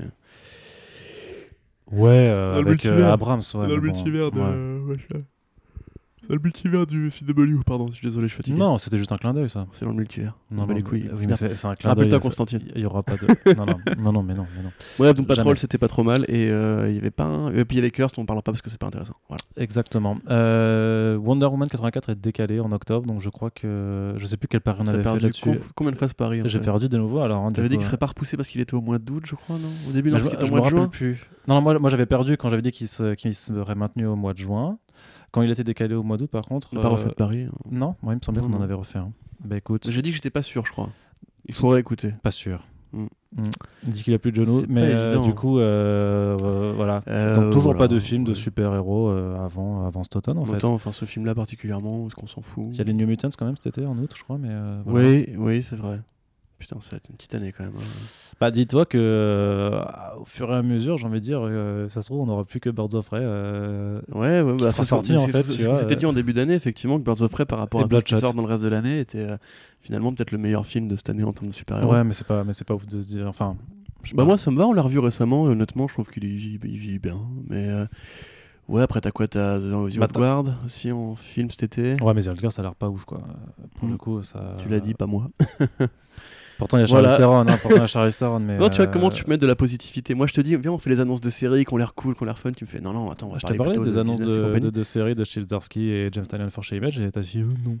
Et Ouais, il n'y a pas non plus mille autres attends, on sait rien, Si- on sait rien je peux te parler des, euh, des 5 one-shots euh, métal qui ont été annoncés Allez. ou, des, euh, ou, du, ou du fait que Exo Sword ça va se dérouler sur 23 chapitres. hein. Allez, Il y a- il y a- je suis chaud. Ouais, bah non, c'est relou. je pense que c'est quand même des sujets sur lesquels on sera d'accord pour dire que c'est un petit peu relou, mais après, Ouais. bon, voilà. c'est Après Wonder Woman par contre j'ai très hâte du prochain trailer parce que je me demande ce qu'ils pourront mettre qu'on n'a pas encore vu. Oui, bah euh, oui, effectivement. Bah, le jet invisible, je sais pas. Ce, genre. Oui, il me semble qu'il est dedans. Hmm. Il y a le tigre aussi. non je sais. Non, il y aura pas le tigre. Tu sais, elle est toujours là, fait Eh, le tigre, Eh oh, c'est moi, c'était mon idée. J'avais un tigre qui parle. Cela dit, franchement, le tigre qui parle pour faire après le crossover avec euh, Shazam, ça, ça marchait. Moi je suis chaud. hein. Mais euh, non, non, mais non, mais on verra. Je pense du coup à ce DC fandom. J'imagine que Wonder Woman 84 sera au programme et qu'il y aura effectivement une prochaine bande. Ce qui est bien, hein, c'est qu'on va a priori avoir pas mal, euh, pas mal de, sneak peek ou de, de bandes annonces. Moi je à The ce moment-là, quoi. Hein, c'est- Bah, Rien The- n'existe. The, euh, Batman, euh, ouais, je sais pas, est-ce qu'il y aura quelque chose. Rien. euh, Si, si- 3-4 minutes pour le pour Catwoman en costume. Si, si ils reprennent quand même le, le tournage en juillet, ça devrait pouvoir le faire. euh, Non, pour, mais euh, Catwoman en costume, ils l'ont déjà tourné, je crois. Enfin, ils ont dû. Ils ont tourné un quart du film, donc euh, je Ouais. sais pas s'il y a quand même quelque chose à, à montrer encore. tu fais mais, comme pour. pour euh, J'ai horrible. Comme pour Pattinson, tu fais genre un plan rouge ou. euh, Oui. Avec une petite musique un peu sexy Ouais. derrière, tu vois, genre. Ouais. tan. Une musique sexy euh, pour Catwoman. Non, une musique, une musique bien, Ouais, c'est ça, ouais. sexy au sens qualitatif. Sexiste, ouais. Tu me casses les couilles. J'ai putain. bien compris ce que tu voulais dire. Mais bref, en tout cas, il y a un autre, une autre adaptation. euh, Justement, l'industrie est en train de reprendre un petit peu euh, son, son cours de route. Euh, The Kingsman. reprend son cours de route. Hein? Ouais, je dis ce que je veux. Je, je m'en fiche. Profite, on, on a la liberté de pouvoir. Putain, mais écris un glossaire. Oui, Le vocabulaire qui coupe. le vocabulaire qui coûte effectivement 2 euros chez Plon, tu sais, les petits, les petits trucs comme ça. Là, ça- Putain, trouver moyen de faire de la thune, ça y est. Bah Trop écoute, euh, je m'y mets tout de suite. Euh, The Kingsman, donc un nouveau trailer qui est sorti un petit peu sans, sans trop prévenir, mais pour rappeler Ouais. que le film doit arriver en septembre. Tu l'as- que, tu l'as vu du coup? que mine de rien, non, bah non, euh, que septembre arrive prochainement, Ah, Corentin. Donc toujours réalisé par Matthew Vaughn, donc qui, a, qui a fait donc les premiers Kingsman. C'est une préquelle qui s'intéresse donc aux origines de l'organisation de, le Kingsman Secret Service. Euh, contexte de Première Guerre mondiale. Les premières, moi, je me rappelle que la première bande-annonce qu'on avait vue avant que le film soit décalé de 7 mois euh, avait été euh, plutôt cool et je me disais que ça allait être sympa de voir le film en février, je crois, qui était prévu au mois de février dernier. Euh, bon, bah, on va l'attendre et ma foi, est-ce qu'on l'attend toujours un petit peu quand même malgré tout?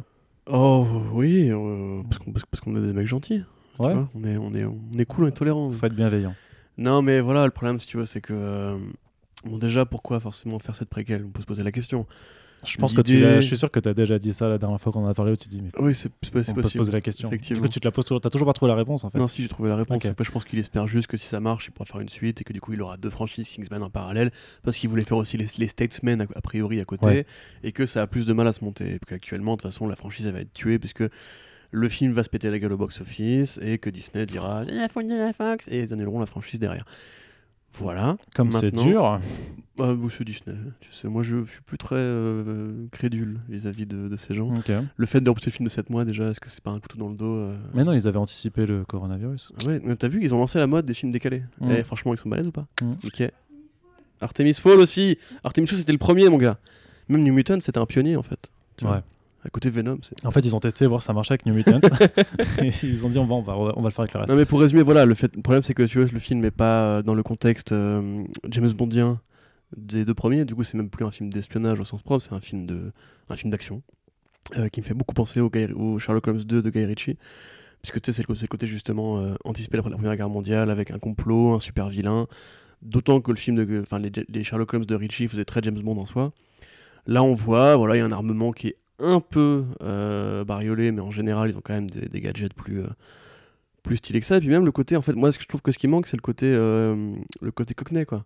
C'est-à-dire que le Kingsman 1, pourquoi ça marche? Parce que c'est un jeune de la street, euh, voilà, qui fume des pètes avec ses potes et qui après le week-end va avec tonton, voilà, j'ai plus de souvenirs, Colin Firth.